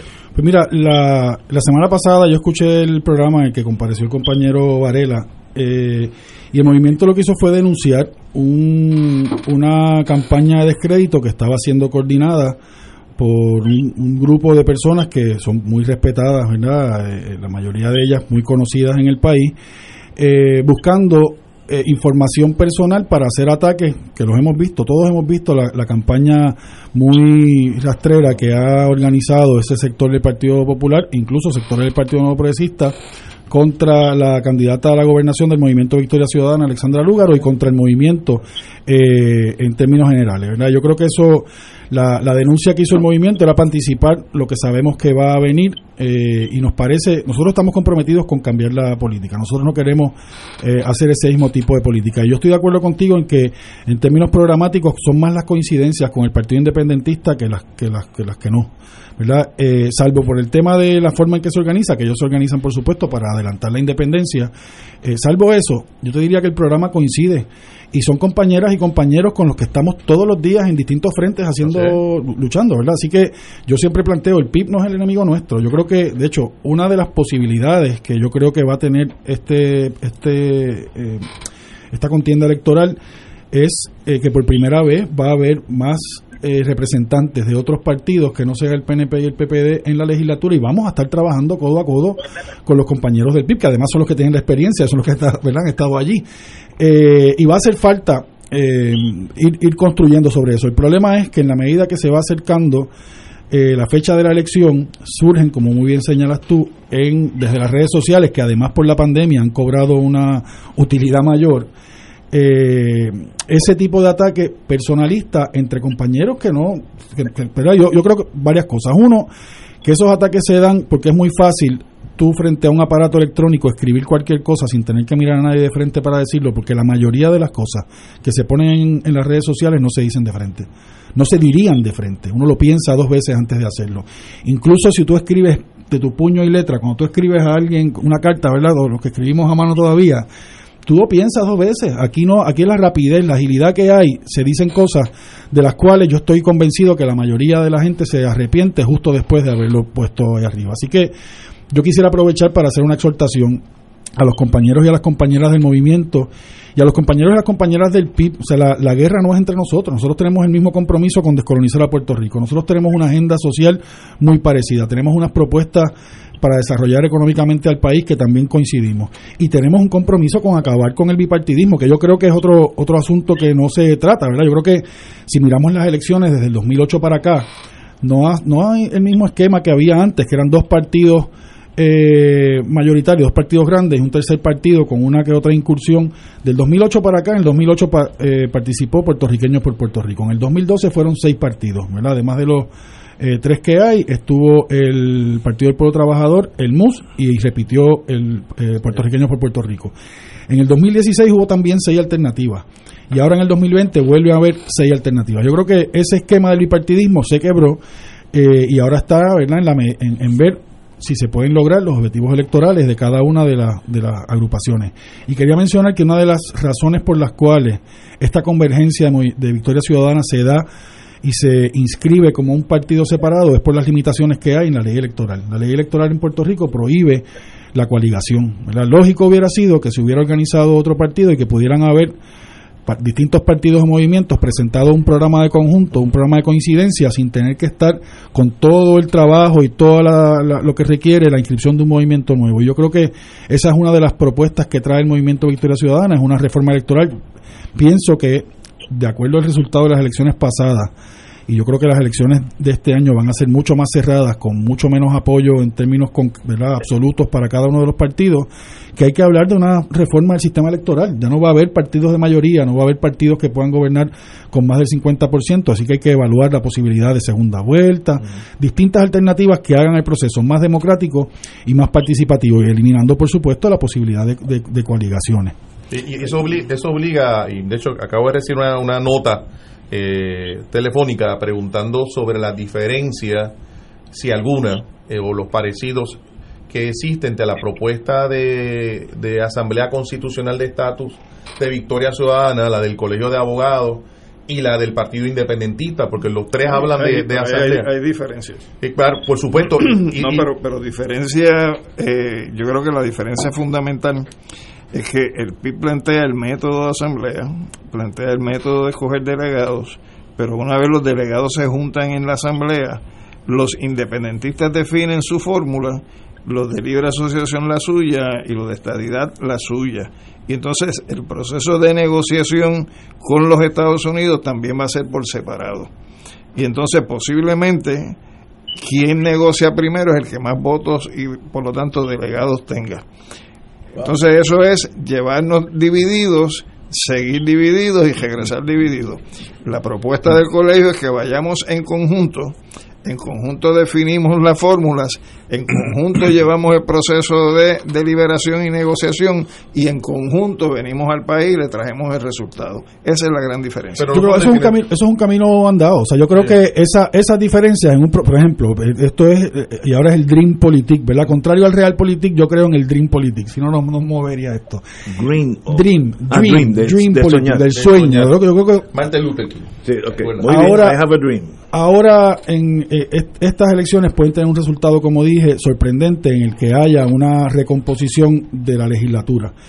Y en ese proceso de, presentar un proyecto de ley que puede hacer la Asamblea Nacional que menciona el Partido Independentista, la Asamblea Constitucional Estatus que propone Victoria Ciudadana basada en el modelo del colegio, eh, un proceso de vistas públicas, podría surgir una propuesta y, en esa discusión, yo estoy seguro, en esa discusión pública, en esas vistas públicas, vamos a salir convencidos de que necesitamos ir juntos a pedir y a negociar. Y, este. claro, tengo que señalar que en el caso de la propuesta del colegio, no es una propuesta de un partido político, donde el partido político puede tener su propia definición. El colegio parte de la realidad, que es la misma realidad que tienen en Victoria Ciudadana, que integran la estructura abogados que son independentistas, abogados que son de libre asociación, abogados que son estadolibristas, como es el caso de Pepe, y abogados que son estadistas. O sea que en ese sentido la, la propuesta nuestra se impulsa desde la diversidad que representa el colegio, a diferencia de la del PIB, que se impulsa desde la realidad de un partido político ideológicamente definido en una opción. Vamos a ir a una pausa y regresamos con Yello. Eh, Manuel, si tienes tiempo, no te vayas. Vamos a una pausa. Esto es Fuego Cruzado por Radio Paz 810 AM. Joven puertorriqueño, yo quiero que tú te quedes en Puerto Rico. Yo quiero que tú eches pa'lante. En mi propuesta de Patria Nueva, yo propongo transformar el gobierno para que te responda, con mayor acceso a educación, que tengas oportunidades de empleo, leyes que protejan tus derechos laborales y las herramientas para que crees tus propias empresas. Yo deseo un mejor porvenir para ti. Juan Dalmao, gobernador. Anuncio político pagado por el PIB. Fuego Cruzado está contigo en todo Puerto Rico. ¿Sabías que personas sin síntomas pueden propagar el COVID-19? El municipio de Carolina se preocupa por ti y los tuyos. Por eso, queremos que te protejas correctamente. Usa tu mascarilla cubriendo nariz y boca. No la toques mientras la tienes puesta y recuerda que menores de dos años no deben usarla. Cuando te la quites, bótalas o lávalas inmediatamente. Si eres positivo al COVID, llama a la línea confidencial de ayuda a ciudadanos positivos de Carolina al 787-701-0995. Porque te queremos saludable, edúcate, protégete y evita el contagio. Autorizado por la Oficina del Contralor control electoral.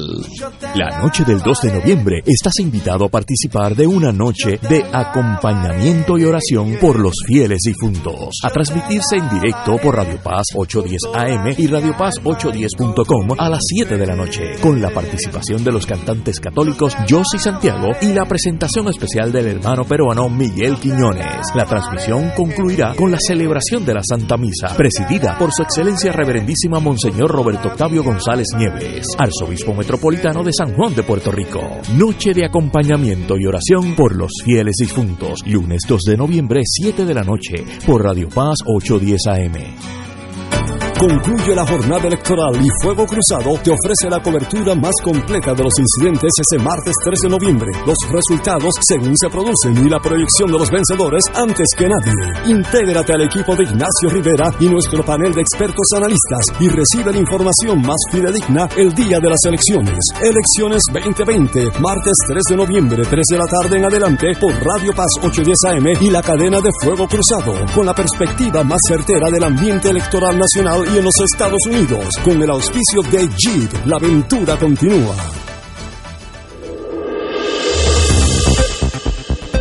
Y ahora continúa Fuego Cruzado.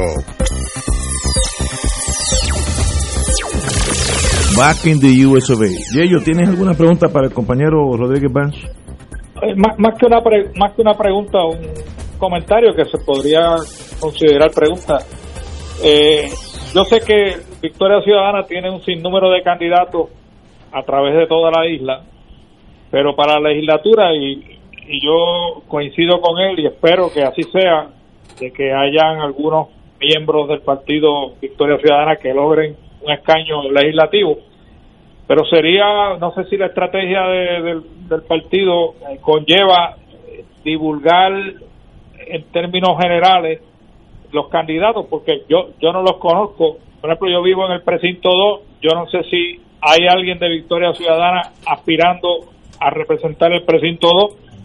Así que esa, esa, esa plancha completa de Victoria Ciudadana, por lo menos yo la desconozco, ¿no? Aparte de Victor, eh, la licenciada Lúgaro, eh, Alma, eh, la, licenciada Lacen, y Bernabé y la, y la del comisionado residente, sería productivo, creo yo, que conociéramos todas las candidaturas que hay, más allá de las que se han destacado como parte del liderato máximo del partido.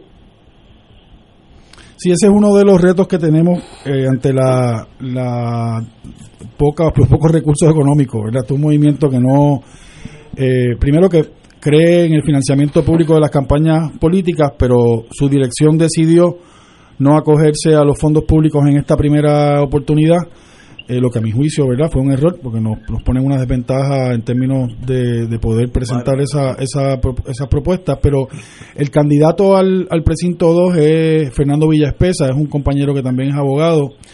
Eh, y hay el, el trabajo que han estado haciendo ha sido precisamente el de el de visitar ese trabajo que, que, se había un poco abandonado y se había eh, recurrido principalmente a la propaganda, el movimiento ha tenido por su naturaleza y por todo lo que ha ocurrido eh, que retomarlo. Así que han estado visitando comunidades, haciendo el trabajo uno a uno. Eh, hay un equipo completo para que, que ¿verdad? de resultar electo podría constituir mayoría en ambos cuerpos, 28 para la Cámara y 17, 16, 17 para el Senado incluyendo los distritos. El único distrito en el que hay un solo candidato es el distrito de Guayama, que está el compañero Tomás Flores, que es un maestro perito electricista también, tiene experiencia sindical. En San Juan está el equipo completo, en el, en el precinto 1 para la Cámara está Alberto Derques, en el 2, como te dije, está Fernando Villaspesa, en el 3 está la compañera Eva Prados, que presentó el pleito en estos días para que divulgaran la información sobre los contratos y los salarios en la Cámara y en el Senado. En el 4 está Rafaela Esteves, y en el 5 Carlos Ávila Pacheco, que tiene el compromiso de sacar a Georgie Navarro. Para el Senado de San Juan están Marilú Guzmán y Rosa Seguí. Eh, y, así en todos los demás distritos hay, como te dije, candidatos y candidatas. Tenemos esa dificultad de eh, poder darle esa proyección eh, por los recursos limitados que tenemos. Wow. Bueno, déjame yo indicarle. como tú sabes, yo estoy al, al otro lado de las trincheras el compañero Alejandro diría que en un búnker, no en una trinchera. pero, pero eh, no hay duda, porque uno lo siente en el ambiente, eh, que Victoria Ciudadana tiene brío, es como, como en, la, en la finca. Tú puedes ver cinco potritos que nacieron hace dos días y hay uno que tiene brío, tiene, tiene algo que lo hace diferente. Eh, y yo creo que yo estoy notando eso del movimiento de ustedes, para mi sorpresa, pues yo pues ya tengo la edad para estar encajonado en, dos búnkeres, uno colorado y otro azul. Pensaba que el mundo era así, pero veo que hay una fuerza. Por primera vez te veo un búnker colorado. no, porque yo conozco amigos que están bunkerizados colorados. Pero veo que hay otra fuerza que está creciendo y uno no se da cuenta. Si uno está con la puerta cerrada a, la apertura de la vida, pues uno sigue viviendo un mundo hasta que choca con Victoria Ciudadana, que ya es un, hecho consumado, un fe accompli. Eh, y yo no me sorprendería que, sea eh, la sorpresa de estas elecciones. ¿Por qué lo digo? Porque cuando yo tenía la edad de su señoría, eh, Puerto Rico era una joya, una tacita de café, me decían los centroamericanos amigos míos, yo los conocí mucho de ellos, y decían ustedes son excepcional y, era verdad. En Puerto Rico producía tantos ingenieros civiles que había que importarlos. Yo conocí uno, uno venezolano que vivió aquí como ingeniero civil toda su vida porque había trabajo. Ese, ese sueño se acabó. Eh, eh, ah, puede ser como dicen algunos amigos amigos míos de Medita que en realidad fue una pesadilla. Sí, pero se acabó. Un día despertamos y estamos con un país extremadamente endeudado, de los más endeudados, endeudados del mundo per cápita, del mundo. La construcción es cero, las carreteras son de tercera o cuarta clase, eh, el sistema educativo está en un caos, y entonces, para mi generación, ¿de qué hay que celebrar? Pues nada.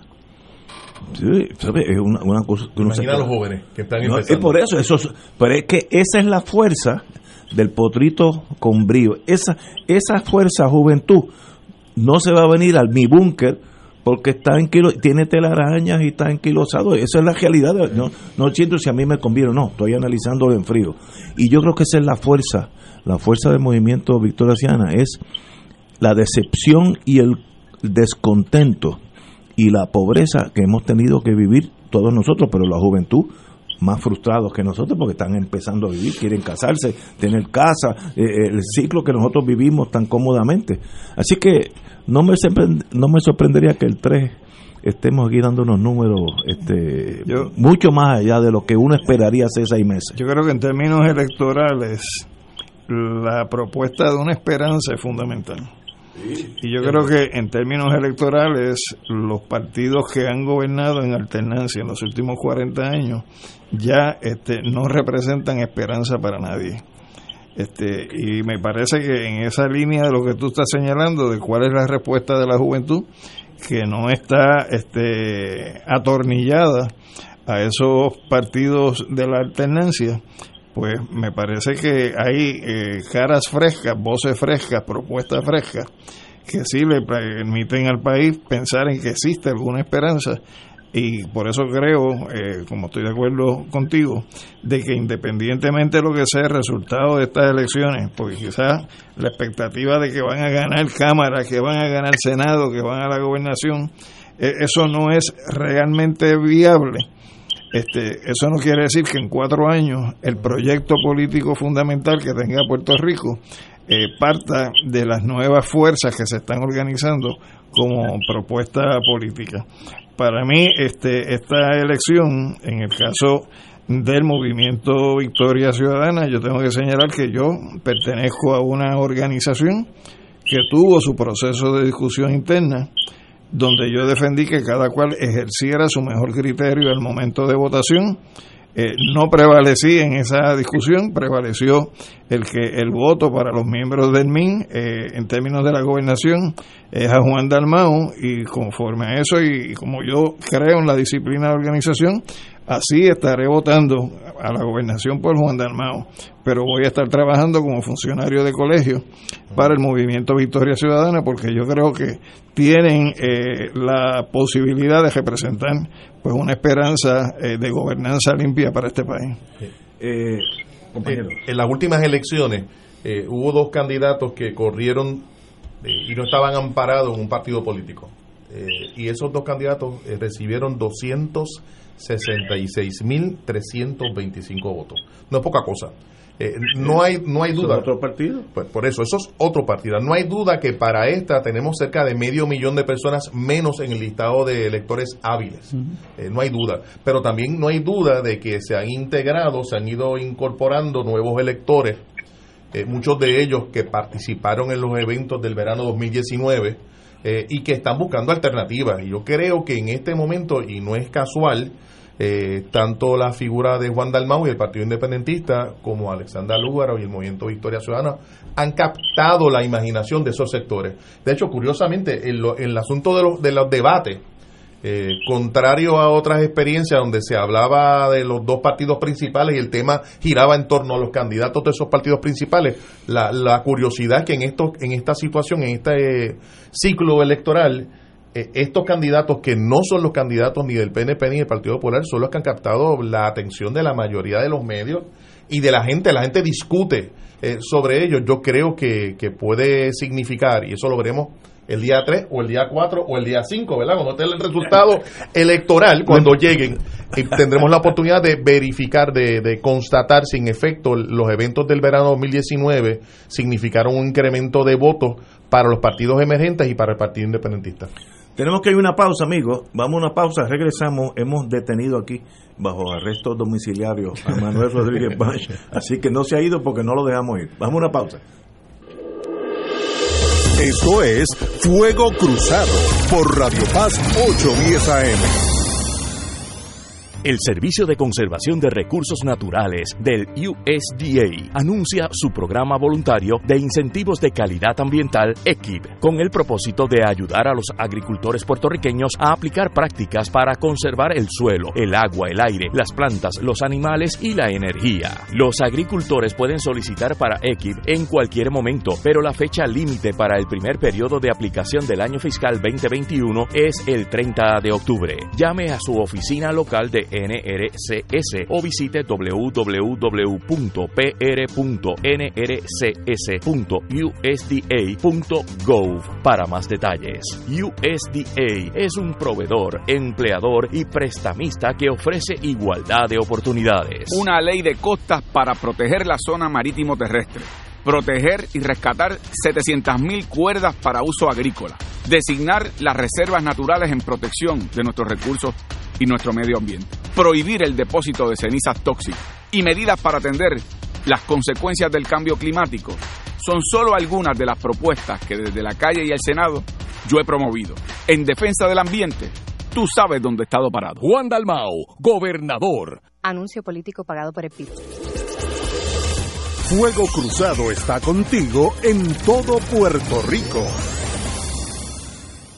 Concluye la jornada electoral y Fuego Cruzado te ofrece la cobertura más completa de los incidentes ese martes 3 de noviembre. Los resultados según se producen y la proyección de los vencedores antes que nadie. Intégrate al equipo de Ignacio Rivera y nuestro panel de expertos analistas y recibe la información más fidedigna el día de las elecciones. Elecciones 2020, martes 3 de noviembre, 3 de la tarde en adelante por Radio Paz 810 AM y la cadena de Fuego Cruzado, con la perspectiva más certera del ambiente electoral nacional y en los Estados Unidos. Con el auspicio de Jeep, la aventura continúa. San Juanero, soy Miguel Romero. Tú y yo sabemos el cambio que San Juan necesita. Un cambio que solo se logra trabajando, cumpliendo, que no se quede en palabras. Ese cambio se logra reparando nuestras calles, manteniendo la ciudad limpia y ordenada, con mejor iluminación y seguridad para tu familia. Para lograr el cambio, te propongo una verdadera alianza. Yo voy a hacer el trabajo y tú eliges brillar con tu voto el 3 de noviembre. Juntos lograremos el nuevo San Juan. Auspiciado por Comité Miguel Romero. Y ahora continúa Fuego Cruzado.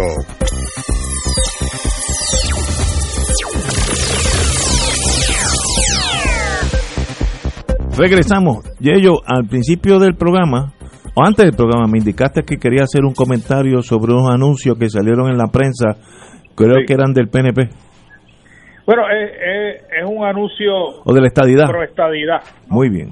Pero que es un, un anuncio... Estadity, estadity. Sí, que solamente enfatiza los beneficios de la estadidad, algunos de ellos que ya tenemos, inclusive bajo la colonia, ¿no? Porque tenemos el Seguro Social, que es uno de los que ellos nombran, tenemos PAN, aunque no lo tenemos en la misma cuantía que un Estado, tenemos Medicaid, otro que no tenemos en su totalidad, tenemos Medicare, tenemos Hospital de Veteranos, tenemos los programas federales de pequeños negocios, tenemos los beneficios suplementarios contributivos, aunque no en su totalidad, tenemos FEMA, tenemos CDBG, vivienda, educación y seguridad. O sea, es, medio engañoso este anuncio, pero me, me extrañó muchísimo que la responsabilidad primaria de los ciudadanos americanos de un estado o los residentes de un estado que es no solamente recibir beneficios, sino que contribuir al erario público, ¿no? Que es el pago de contribuciones no hay mención alguna en el anuncio de que hay que pagar contribuciones federales, que si tú lees esto y tú no eres una persona que está acostumbrada a leer mucho o no sabes mucho de gobierno, dirás, caramba, qué bueno es la estadidad, todo es para nosotros y nada para ellos. Así que es parte del, del mensaje del PNP, es un mensaje que solamente está inclinado a un lado y no te da el, el, panorama completo de lo que lo que es ser un estado y tener una responsabilidad para con el, con la nación completa que incluye el pago de contribuciones lo que con, lo que conlleva una merma en los ingresos a nivel del estado porque no puedes seguir pagando las mismas cantidades y los mismos niveles contributivos que tenemos ahora porque habría que ajustarlo para poder pagar la federal y la estatal. Eso quiere decir que incide en la emplomanía que necesitamos para atender los servicios esenciales de los puertorriqueños y de eso no mencionan nada y quería simplemente eh, traerlo a colación porque creo que no están haciendo una campaña de altura y, y de total honestidad. Bueno, pero tenemos que darle hacerle un descuento a lo que acabas de decir, porque es que estamos en medio de conseguir el voto en 10 días. Y, y, los partidos han dicho, de aquí al noviembre 3 oiremos teorías extraordinarias. Eh, el Partido Popular va a decir, bueno, tal vez que Muñoz está vivo, etcétera, etcétera. Bueno, es que cada uno jala para su lado para ganar las elecciones. Pero fíjate que ese, ese discurso de la estadidad no cala como podía haber calado en otros momentos. Y tiene, yo pienso, mucho que ver con, con estos últimos 16 años, 14 años de crisis más bien, yo diría que la crisis más, más profunda se ha ido, desde mi perspectiva, comenzó en el 2006 y ha habido una, o sea, yo conozco mucha gente que ha, en estos últimos 14 años han estado entre los Estados Unidos y Puerto Rico, ¿verdad? Hay muchos jóvenes, por ejemplo, que ha tenido que irse con sus padres, ha regresado, se va y regresa, y sabe, conoce cuáles son los, los eh, derechos económicos y sociales que puede tener en Puerto Rico y los que puede tener en la Florida Central o los que puede tener en Nueva York. Así que yo creo que ese, ese discurso es para el corazón del rollo, ¿verdad? Para un sector que, que, que puede moverse. ese sector, que ya es tuyo, pero lo mantiene. Es un discurso de miedo. Sí. Viene de perspectiva que parte de la consigna que se articuló en el verano del 19 fue no tenemos miedo. Somos más y no tenemos miedo. No tenemos miedo, así que me parece que lo que señala Manolo es correcto. Pero el miedo es un factor importante en todas las elecciones. Eh, Trump está diciendo que Biden es socialista. Bueno, eso es miedo. pero, pero, pero ¿a quién apela el miedo? En este caso. No es a la gente que se tiró a la calle. No, no, a los que ya tú tienes en el, dentro del búnker. entonces tú tienes, se quedan allí. ¿Qué, tiene, ¿qué tiene que perder? ¿qué, tiene que perder esa generación joven? ¿Qué tienen que perder realmente? Trabajos a 725, precarios, no tienen, o sea, no hay nada que perder. Ahora mismo esa, ese discurso del miedo cala en, el, en, el, en ese corazón que puede ser una razón para de hecho la razón por el, plebiscito es para movilizar a la gente de lo contrario alguien, alguien en el siglo XIX escribió un librito. En esta lucha no tenemos nada que perder sino las cadenas. Las cadenas que nos amarran. Era un alemán, En creo. cambio, tenemos un mundo Carlito. Carlito seguro, Sí, sí, sí. seguro, seguro. Y, y, y por eso el asunto del miedo, incluso traer elementos de Fidel Castro Pero y de Nicolás eso- Maduro. Y uno dice, pero ¿y qué tiene que ver la carne con la longaniza? O sea, ¿qué, tiene, qué relación hay entre una cosa y la otra? Cuando no hay ningún vínculo en lo absoluto entre las propuestas de cambio que hay ahora mismo, inclusive entre las propuestas del Partido Popular, que lo O sea- han acusado de ser socialistas. O sea, una cosa, el- digo, los socialistas tienen que brincar y decir, pero ¿qué es esto? Claro, lo que pasa es que el discurso de que de que en, en las repúblicas era donde se cerraban los servicios ya no lo pueden usar no lo pueden porque usar. aquí se están cerrando las escuelas, se están privatizando los servicios. O sea, yo creo que ese han tenido que, mo- que modularlo. Yo no creo que vaya a calar en la gente eh, ese discurso del miedo y pueden llevarse también una sorpresa con el resultado del plebiscito que, que todo el mundo ¿verdad? denuncia por lo que es, pero que puede mover a la gente a, a rechazar, incluso gente que pueda favorecer eh, la estadía y que, y que de hecho, su rechazo. asumiendo que ganen con el porciento que hasta ahora se ha dicho que tienen, están obteniendo menos votos que en la última consulta que se hizo, Eh, que ellos así. atribuyen que ganó la estadía. Es así, y podrían Sí. estar teniendo el Senado, y en el Senado es donde se aprueba eh, todo el gabinete de gobierno. Y, y aquí vendría el asunto interesante del Partido Victoria Ciudadana, el Partido Independentista, si entra también Vargas Vidot, habría que contar con un segmento, un sector del, de los senadores que no responderían a ninguno de los dos partidos principales. aquí se subestima el proyecto Dignidad. Yo creo que el proyecto Dignidad tiene posibilidades de darle un buen eh, golpe al Partido Nuevo Progresista. Yo creo que yo creo que han dado un golpe ahí sólido. en boxeo me hubiera tirado a la lona.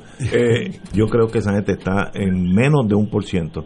Pero ese por ciento no viene de la izquierda, viene de la derecha. Eso es clásico. Así que un, un por ciento menos.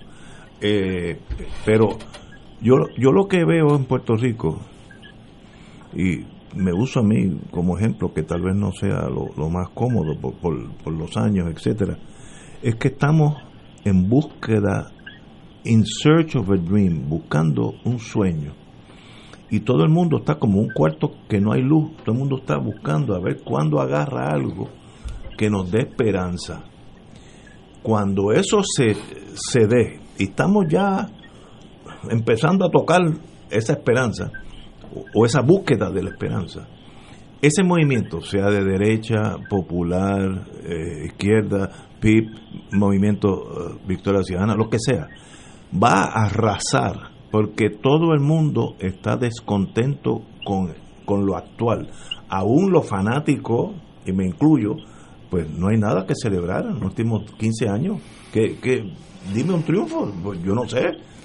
Nada. Los, los cambios se dan mucho más rápido que lo que uno los asimila. Sí, el proceso, el proceso mental para uno darse cuenta de que la cosa cambió eh, es mucho más lento que el cambio que ocurre. Y un, y un ejemplo reciente son las expresiones del Papa con Claro. relación a las uniones Sí. civiles del mismo sexo, ¿verdad? Tú, esos cambios se dieron, eso es normal en todas Sí. partes y, la, y ese, ese proceso mental es más lento. Eso está pasando Por- en Puerto Rico. Eso está Sí. pasando en Puerto Rico. es- es Y- como- y, y- y se nota, por ejemplo, en los análisis. Siguen, siguen analizando el proceso electoral bajo el esquema del bipartidismo antiguo de los dos partidos grandes y se pierde en, esa, en ese análisis todo esto, ¿verdad? Toda esta fortaleza que sigue, que sigue surgiendo. ¿Cómo se, se Hay varios, una, varias, varios retos. Uno, lograr que esos jóvenes que se han inscrito vayan efectivamente a votar ese día. Y en ese sentido estamos con una campaña de llamadas y de exhortación a que la gente vaya a votar, que es fundamental que vayan y voten.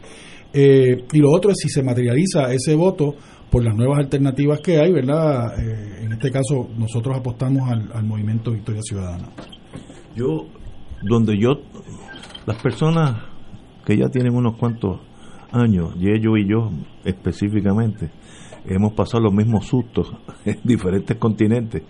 Eh, nosotros se nos hace difícil concebir el cambio porque hay una, una tendencia a retener lo que ya tú conoces y lo que tú manejas. Yo me di cuenta que el mundo había cambiado en la manifestación aquella marcha contra Rosselló hijo, que yo no iba a ir, pero tuve la suerte que mi esposa me cogió por la oreja y me llevó. Eh, y yo nunca había visto que el mundo había cambiado físicamente delante de mí. Porque las manifestaciones antes eran personas más o menos de la edad mía, give or take, pero 10 años para arriba para abajo, más nada. Y mayormente 60 plus. Y vi un puertorriqueño que era de 20 a 35, el 85%. Dice, pues esto quiere decir que algo está cambiando. No, no hay que ser un analista, es, es que es otra manifestación. con ot- La juventud era allí abrumadora. ¿Cómo sale eso en las elecciones? Bueno, eso es fácil. El 3 de enero estaremos aquí, lo diremos. Pero yo sé que no son años... O el 4 o el 5. 4, sí. Lo diré. Eso sale por algún lado. Esa fuerza de esa juventud va a salir por un lado. Se lo llevaron los populares, pero ganaron las elecciones, se ganaron los Oye, y. Ignacio, Eh, y los, y los viejitos descontentos, ¿sabes? Mira, yo, yo puedo Estamos señalar, ahí, estamos tú y yo. yo puedo señalar que, que yo creo que los jóvenes están preparados para el cambio. Los que no nos hemos preparado para el cambio somos nosotros. Y en ese sentido, pues ellos van a buscar como el agua su propia ruta de salida. Y de eso no le debe quedar duda a nadie. Y cuando se encuentre, es, es 20, 30 años de un partido que va a arrasar, como aquí lo hizo el Partido Popular, que un día llegó y todo el mundo agajó ese... ese Con los que entonces eran jóvenes. Eh, sí, sí, sí, Y que- exactamente, que la misma historia se repite. Y que el cambio incluye una serie de movimientos sociales que no necesariamente tienen una manifestación electoral. Y esto es bien importante porque esa fue la experiencia del Ahora, verano 2019. a la generación mía, que nos inculcaron que lo único importante era el estatus, llegar a la conclusión que el estatus hay que posponerlo vía una asamblea constituyente, etcétera, etcétera. A la generación es difícil porque era estadidad sí o no, tú sabes, es una cosa, eh, pero eso ya es un grupo que cada año es más chiquito. Este, Pero el estatus sigue siendo importante. Sí, bueno, para, para el lado mío es esencial, porque eso es lo que mantiene el partido. Sin eso no existiría el PNP. Y eso es algo de lo que tiene conciencia la juventud. Sí. El Partido Nuevo Progresista eh, depende de movilizar y de, y de, y de venderte las elecciones como, como si fueran plebiscitarias cuando no lo son. Por eso la importancia del, del proceso de la Asamblea Constitucional, en el que uno puede tomar esa, esas riendas y comenzar ese proceso sin esperar por Y nada. vamos a esperar que ese partido salga más partido.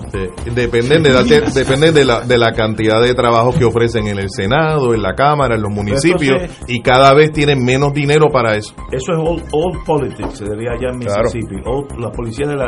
Eh, Manuel, privilegio de tenerte aquí. Muchísimas gracias por la invitación. muchísimo tu compañía y te voy a estar llamando, como yo tengo el, el poder de sopina, de, de usted lo llama y... You are hereby commanded aquí yo estoy. Sí, Exactamente. Pero un privilegio tenerte, muy ente- interesante ya proyectado lo, lo de proyecto eh, Movimiento Victoria Ciudadana. Yo le digo partido Victoria Ciudadana. Este Movimiento Victoria Ciudadana. Muy bien y te felicito y suerte el 3 de noviembre. Muchas gracias, muchas gracias. Señores, será hasta el lunes. Y ellos nos vemos. Saludos. Nos vemos.